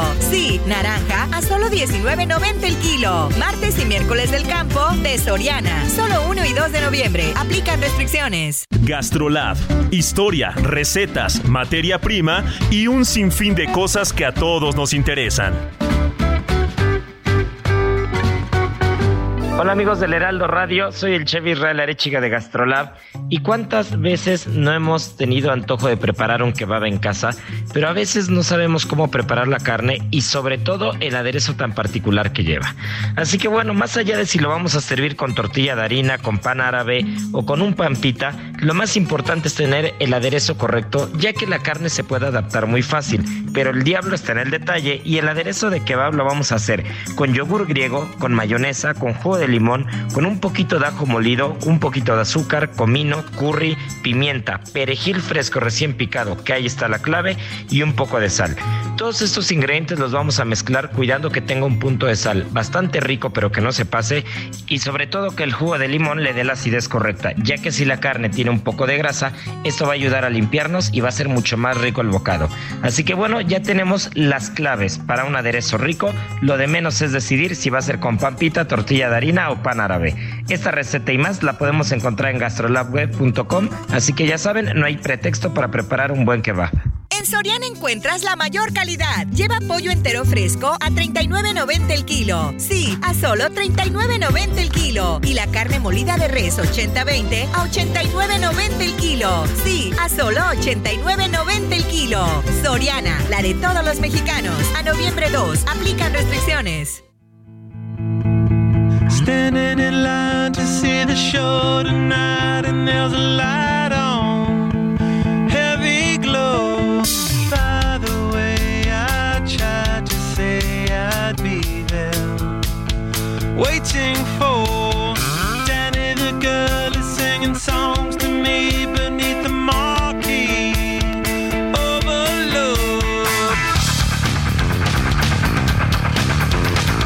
yo debo reconocer, Lupita, que no conozco muy bien a los Red Hot Chili Peppers, pero me gusta, me gusta su rock. A mí también me gusta, mi querido Sergio. Y aquí las grandes conocedoras son las compañeras, ¿eh? Sí, Ellas ¿verdad? escogieron todos los temas. El que entraba en primer lugar, en segundo lugar, ya sabes, están, están desatadas esta mañana. Pues bueno, qué bueno que lo estén y tenemos mensajes. Disfrutando la música y muchas gracias a todos nuestros amigos que nos dicen que están gozando la música y que qué buena selección. Nos dice eh, desde Iztapalapa una persona, buenos días, hablando de accidentes a raíz de la construcción del trolebús elevado, nos quitaron todos los puentes peatonales que atravesaban Ermita Iztapalapa entre motociclistas, automovilistas y no se diga los microbicetos. No respetan la zona peatonal, la cebra, y en ellos eh, dice, en los retornos no tenemos que, nos tenemos que abocar a los, perdón, pero no le entiendo muy bien. Nos tenemos que Nos tenemos a- que abocar a que a los que los automovilistas no vean. Sea, nos- tenemos que hacer que los automovilistas nos vean. Sí, y algún alma caritativa nos dé chance de pasar. Hay gente que no pueda caminar a prisa y pues quedamos desprotegidos sin los puentes peatonales. Saludos desde Iztapalapa, pues nos están escuchando, nos monitorean siempre. Ojalá que hagan algo al respecto. Dice Agustín Mondragón, un saludo para Sergio y Lupita. El presidente ya está desesperado por mantener su prestigio, pero no lo logrará mintiendo o manipulando la información. A la mayoría no nos engaña. Felicidades a Sergio Sarmiento por ser un excelente comunicador. Con un pequeño tuit logró desquiciar al presidente. Gracias, don Agustín Mondragón. Bueno, y vámonos, vámonos con un tema también muy relevante con la embajadora eminente, con Marta Bárcena, que publicó su columna sobre pues la migración, trágica radiografía de la migración y nos la ha presentado en diferentes entregas. Embajadora, ¿cómo está usted? Muy buenos días. Muy buenos días, Lupita. Muy buenos días, Sergio y el auditorio. Pues realmente preocupada por esta trágica radiografía de la migración, Lupita, porque mira, México ya es país de origen, de destino, de tránsito y de retorno. Y en todos los aspectos eh, tenemos pues una radiografía preocupante. Si hablamos de México como país de origen de la migración, habíamos logrado en años pasados, antes del 2018, lo que se llama migración cero, que quiere decir que estaban regresando más mexicanos a México de los que salían del país por diversas razones, porque en la administración Obama hubo deportaciones masivas, porque había mejores trabajos en México, etcétera. Pero a partir de la pandemia esta tendencia se, se vino abajo y se revirtió. Y lo que tenemos, según las cifras de Estados Unidos, de su lo que le llaman su año fiscal 2022, que va de octubre del 2021 a fines de septiembre del 2022, son más de 800 mil mexicanos detenidos en la frontera. Aun cuando esas cifras sean un tanto exageradas porque muchos tratan de cruzar varias veces y por lo tanto habría que restarles como el 30%, estamos viendo cifras de mexicanos que se van del país como no habíamos visto, yo creo que desde el año 2000, eh, Lupita. Sergio, cerca de 600 mil mexicanos, 800 mil, hay que preguntarse por qué porque hay muchos trabajos disponibles en Estados Unidos, porque hay un diferencial de salarios, pero nos debe preocupar también que se estén perdiendo las expectativas de un futuro en México. Pues ciertamente. Por otra parte, sí, sí, adelante, sí. No, es que perdón, es que pensé que habías terminado. Sí, adelante. No, es que iba a seguir con la parte como México como país de tránsito. Adelante. Y, y, ahí hemos visto también una tendencia preocupante. Desde 2018 comenzaron a aumentar la migración de eh, personas desde Guatemala, Honduras y El Salvador, organizadas en caravanas. México, el secretario Ebrard aceptó el llamado Quédate en México aún antes de que eh, el presidente López Obrador tomara posesión mediante el cual los americanos nos regresaban a territorio mexicano a las personas de esos países de Centroamérica que estaba que habían solicitado asilo y que estaban esperando un juicio de asilo. Pero también este año hemos visto un cambio bastante fuerte en el sentido de que los centroamericanos de Guatemala, Honduras y El Salvador ya no son los que más detiene Estados Unidos en la frontera, sino ahora son los cubanos, los venezolanos y los nicaragüenses. Países que México no ha condenado la violación de derechos humanos, países que México se ha abstenido o defendido en la OEA y en el Consejo de Derechos Humanos y que tienen una verdadera tragedia una tragedia que se refleja en esa salida masiva de sus ciudadanos. Y bueno, la último, el último acuerdo del gobierno de México con el de Estados Unidos para aceptar de regreso a los venezolanos, ya ni siquiera dándoles el derecho a pedir asilo, es terrible porque no tenemos las condiciones en México para lidiar con ese número de centroamericanos y venezolanos que se quedan en el país, Sergio. Pues embajadora, muchas gracias como siempre y bueno, pues estaremos muy atentos de sus columnas que pues seguramente seguirán hablando del tema, ¿no? Viene el problema de qué va a pasar aquí, está eh, la situación muy grave, no tenemos recursos, no tenemos eh, cabida, ¿no? No tenemos dónde recibir a tanta gente. Así es, y no tenemos tampoco programas de inserción laboral, no tenemos acuerdos para poderlos repatriar a sus países, no estamos enfocándonos en lo más importante que es la lucha contra el tráfico ilícito de personas, que está ya también controlada por el crimen organizado. Y esto vamos a terminar, y a mí me preocupa mucho, Sergio Lupita, con una verdadera tragedia migratoria hacia fines hacia el próximo año y hacia fines del gobierno del presidente López Obrador. Muy bien, embajadora, muchas gracias. Un abrazo, buenos días. Buenos días, Lupita. Buenos días, Sergio. El secretario de Salud, Jorge Alcocer, afirmó que el nuevo modelo de salud pública en México no existe en ningún lugar del mundo y una vez que se consolide va a lograr la integralidad de la atención gratuita. Esto es lo que dice el secretario de Salud. Alejandro Barbosa es director de la Asociación Civil Nariz Roja. Alejandro, gracias por tomar nuestra llamada. Cuéntanos, eh, nos dicen que pues que no estamos ahí todavía, pero que tenemos un sistema único y que vamos a vivir en, un gran sistema de salud. ¿Qué opinas? Pita, muy buenos días. Buenos pues, días. Definitivamente vivimos en un mundo alterno distinto, donde el presidente menciona una cosa, el secretario de salud menciona un futuro muy halagador, pero desafortunadamente la realidad que estamos viviendo en los hospitales públicos en Oaxaca, en Chihuahua, en Jalisco, etcétera, es que la gente está pagando sus estudios, la gente está pagando sus medicamentos, la gente tiene que hacer un pago como si fuera un hospital privado con servicios públicos y que desafortunadamente esto pues está muy lejos del discurso de, del secretario de salud, porque si esto es hasta que se consolide, a mí me preocupa mucho esa palabra, porque significa que no lo tenemos y no lo vamos a tener por lo menos en lo que termina este sexenio.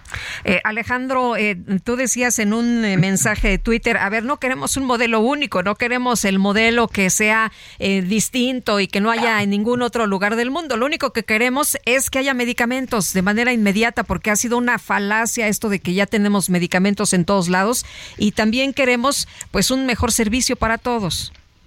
Sí, de hecho, hace unas semanas el señor Ferrer del INSABI hizo su comparecencia y le pidió a los medios que si faltaba algún medicamento se acercaran con el señor Alejandro cercano a él para ver esto. Tomamos la palabra, yo tengo el WhatsApp de él y le mandamos los faltantes de medicamentos que tenemos nosotros como organizaciones civiles en varios estados.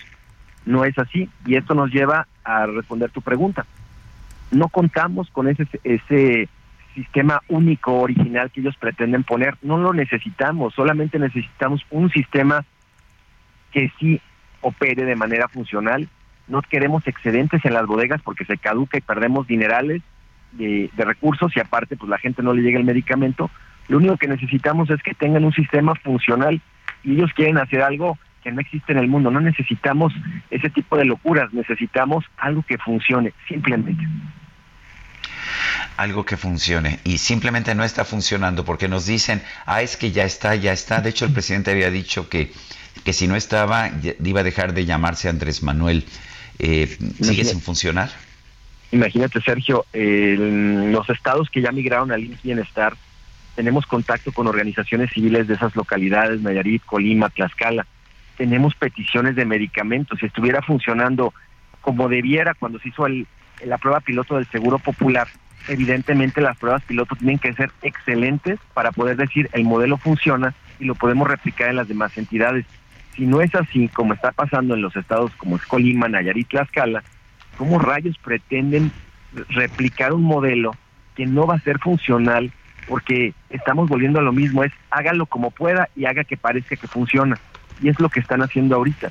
Y no es así, estamos hablando de vidas humanas que el presidente dice que cuando se habla de humanismo, como él lo dijo en la mañana, ellos están ahí, pues no se ve, al señor presidente no es contra él, nadie está contra él, lo único que necesitamos es que realmente hagan las cosas con ese presupuesto que presume que sí existe, pues que lo apliquen, porque la realidad hoy la gente está pagando sus tratamientos médicos. Oye Alejandro, hoy Jesús Ramírez Cuevas presume el plan de salud y dice que avanza, que se ha logrado el surtimiento de recetas médicas en Nayarit de 78 al 99%, en Tlaxcala del 81 al 93, en Colima del 87 al 97 y en Baja California Sur del 73 al 99. Habrá que preguntarle a los usuarios porque en la realidad a nosotros nos están pidiendo medicina y si a mí me piden medicamento con receta que dice no surtida, para mí significa que falta medicamento sea uno o sean mil casos, la realidad es que todavía no estamos en ese en esa situación tan ideal. Ojalá que la llegáramos, o sea, nadie tiene ese deseo que dice el presidente que todos estamos gustosos de que no le salgan bien las cosas. No, está equivocado.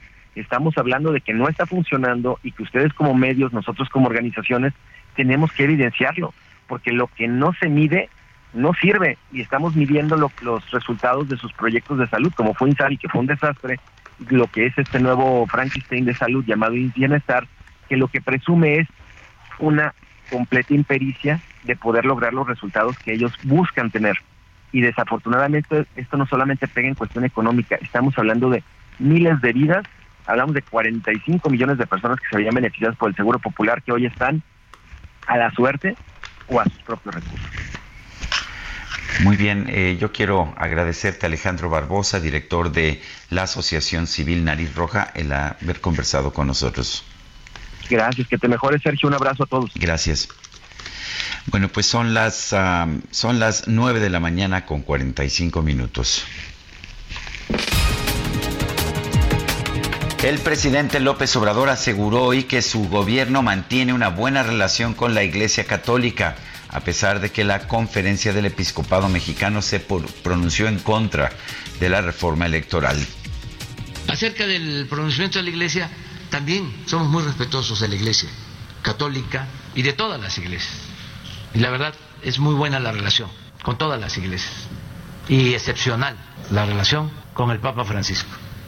Es el mejor Papa que ha tenido la Iglesia Católica en mucho tiempo y sin duda el mejor Papa para con nosotros los mexicanos en circunstancias de transformación. Bueno, aunque ese no era el tema, ¿no? Pero es lo que lo, con esa. el juez de quienes cuáles son los buenos. Es el juez de los periodistas, es el juez de los papas, él decide. Él decide. Bueno, por otro lado, el presidente López Obrador calificó como muy buenas las aportaciones del grupo interdisciplinario de expertos independientes en las investigaciones del caso Iguala. Estos expertos ayudaron mucho, sobre todo fueron los que demostraron que se había fabricado lo de la llamada verdad histórica, que a los jóvenes no los habían quemado en un basurero.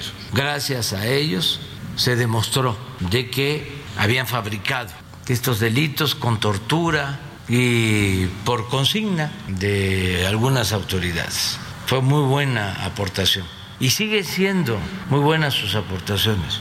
Tan es así que por eso se quedan dos y se van dos Iñaki Blanco, ex fiscal general de Guerrero, denunció en este espacio que el ex titular de la Unidad Especial de Investigación y Litigación para el caso Ayotzinapa, Omar Gómez Trejo, nunca aportó pruebas para fortalecer las denuncias en contra de los integrantes del grupo, del grupo criminal Guerreros Unidos. El CIE fue muy extenso en, el análisis de estos eh, pantallazos, pero nada nos dijo por cuando a distintas conductas omisivas del hoy exfiscal especial que me parecen tanto o más graves que las de Tomás Herón. Este señor no aportó pruebas en carácter superveniente para fortalecer las consignaciones que realizó la anterior administración de la PGR en contra de distintos integrantes de los Guerreros Unidos. Este señor, sabiendo que todos esos sujetos eran parte de una organización criminal, sabía también que habían participado en otros hechos y en ningún caso los consignó el presidente de Turquía, Recep Tayyip Erdogan, informó que en los próximos días va a hablar con sus homólogos de Rusia y de Ucrania para tratar de restablecer acuerdos sobre la exportación de cereales. El ejército de Rusia acusó al gobierno del Reino Unido de ser el responsable de dirigir y coordinar los sabotajes que sufrieron los gasoductos Nord Stream. Rosángela da Silva, esposa del virtual presidente electo de Brasil, Luis Ignacio Lula da Silva, aseguró que va a buscar cambiar el papel que actualmente tiene la figura de la primera dama en su país.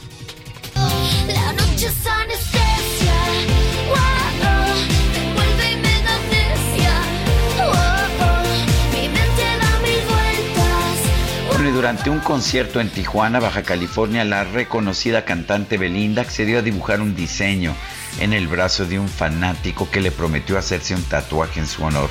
Belinda también lanzó un rezo para que el joven encuentre el amor, aunque le advirtió que va a llevar su tatuaje por siempre, aunque intente borrarlo.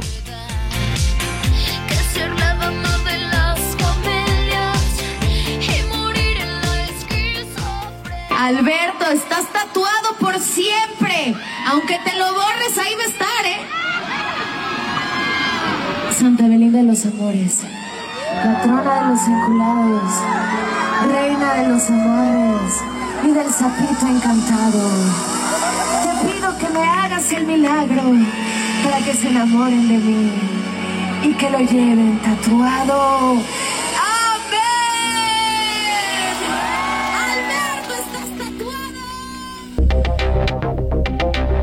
día, Sergio. Es una lástima que el señor presidente se dedique a crear cortinas de humo, sea contigo, sea con Loret de Mola, sea con quien sea. Lo único que genera son cortinas de humo para distraer a la ciudadanía, a los habitantes de este México, de la situación real del país. Es una lástima que tengamos a este presidente. No es posible que sigamos este, sosteniéndolo, aunque él diga que va a renunciar, no lo va a hacer, porque al final de cuentas tiene un gobierno que cumplir y tiene que seguir adelante, pero estar lanzando amenazas al aire pues es bien fácil. Saludos, José Juan León.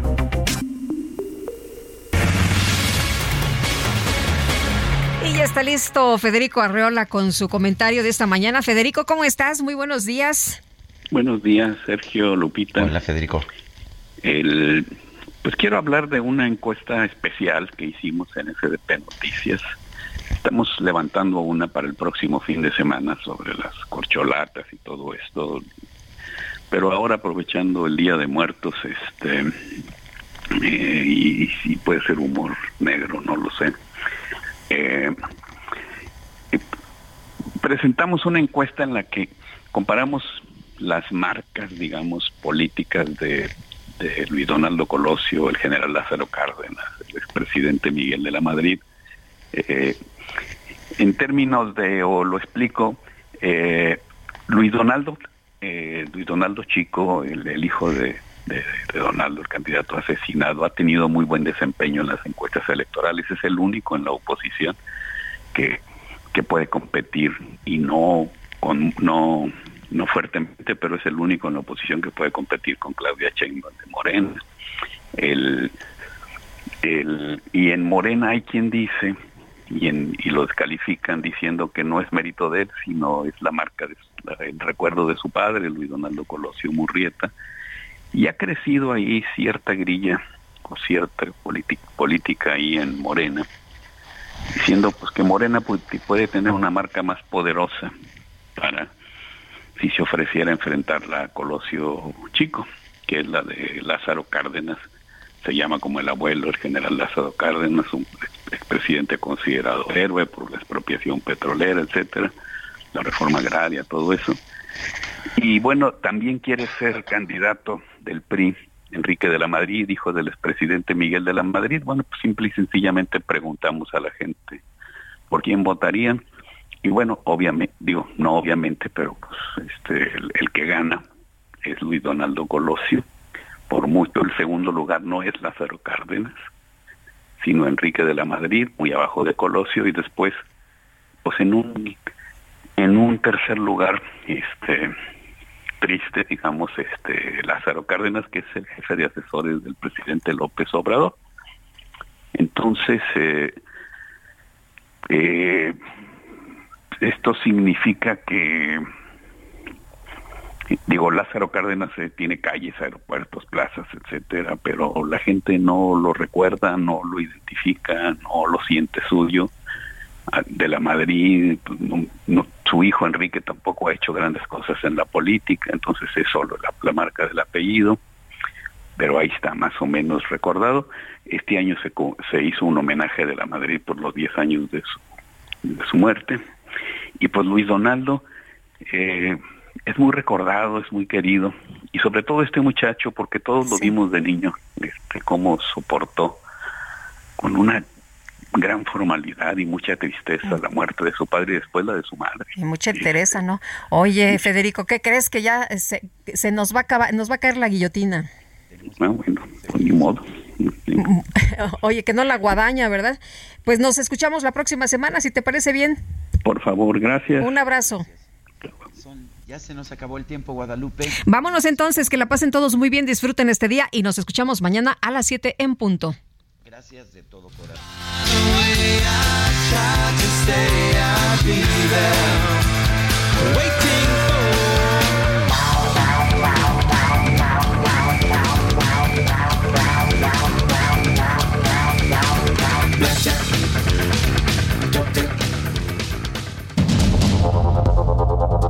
Heraldo Media Group presentó Sergio Sarmiento y Lupita Juárez.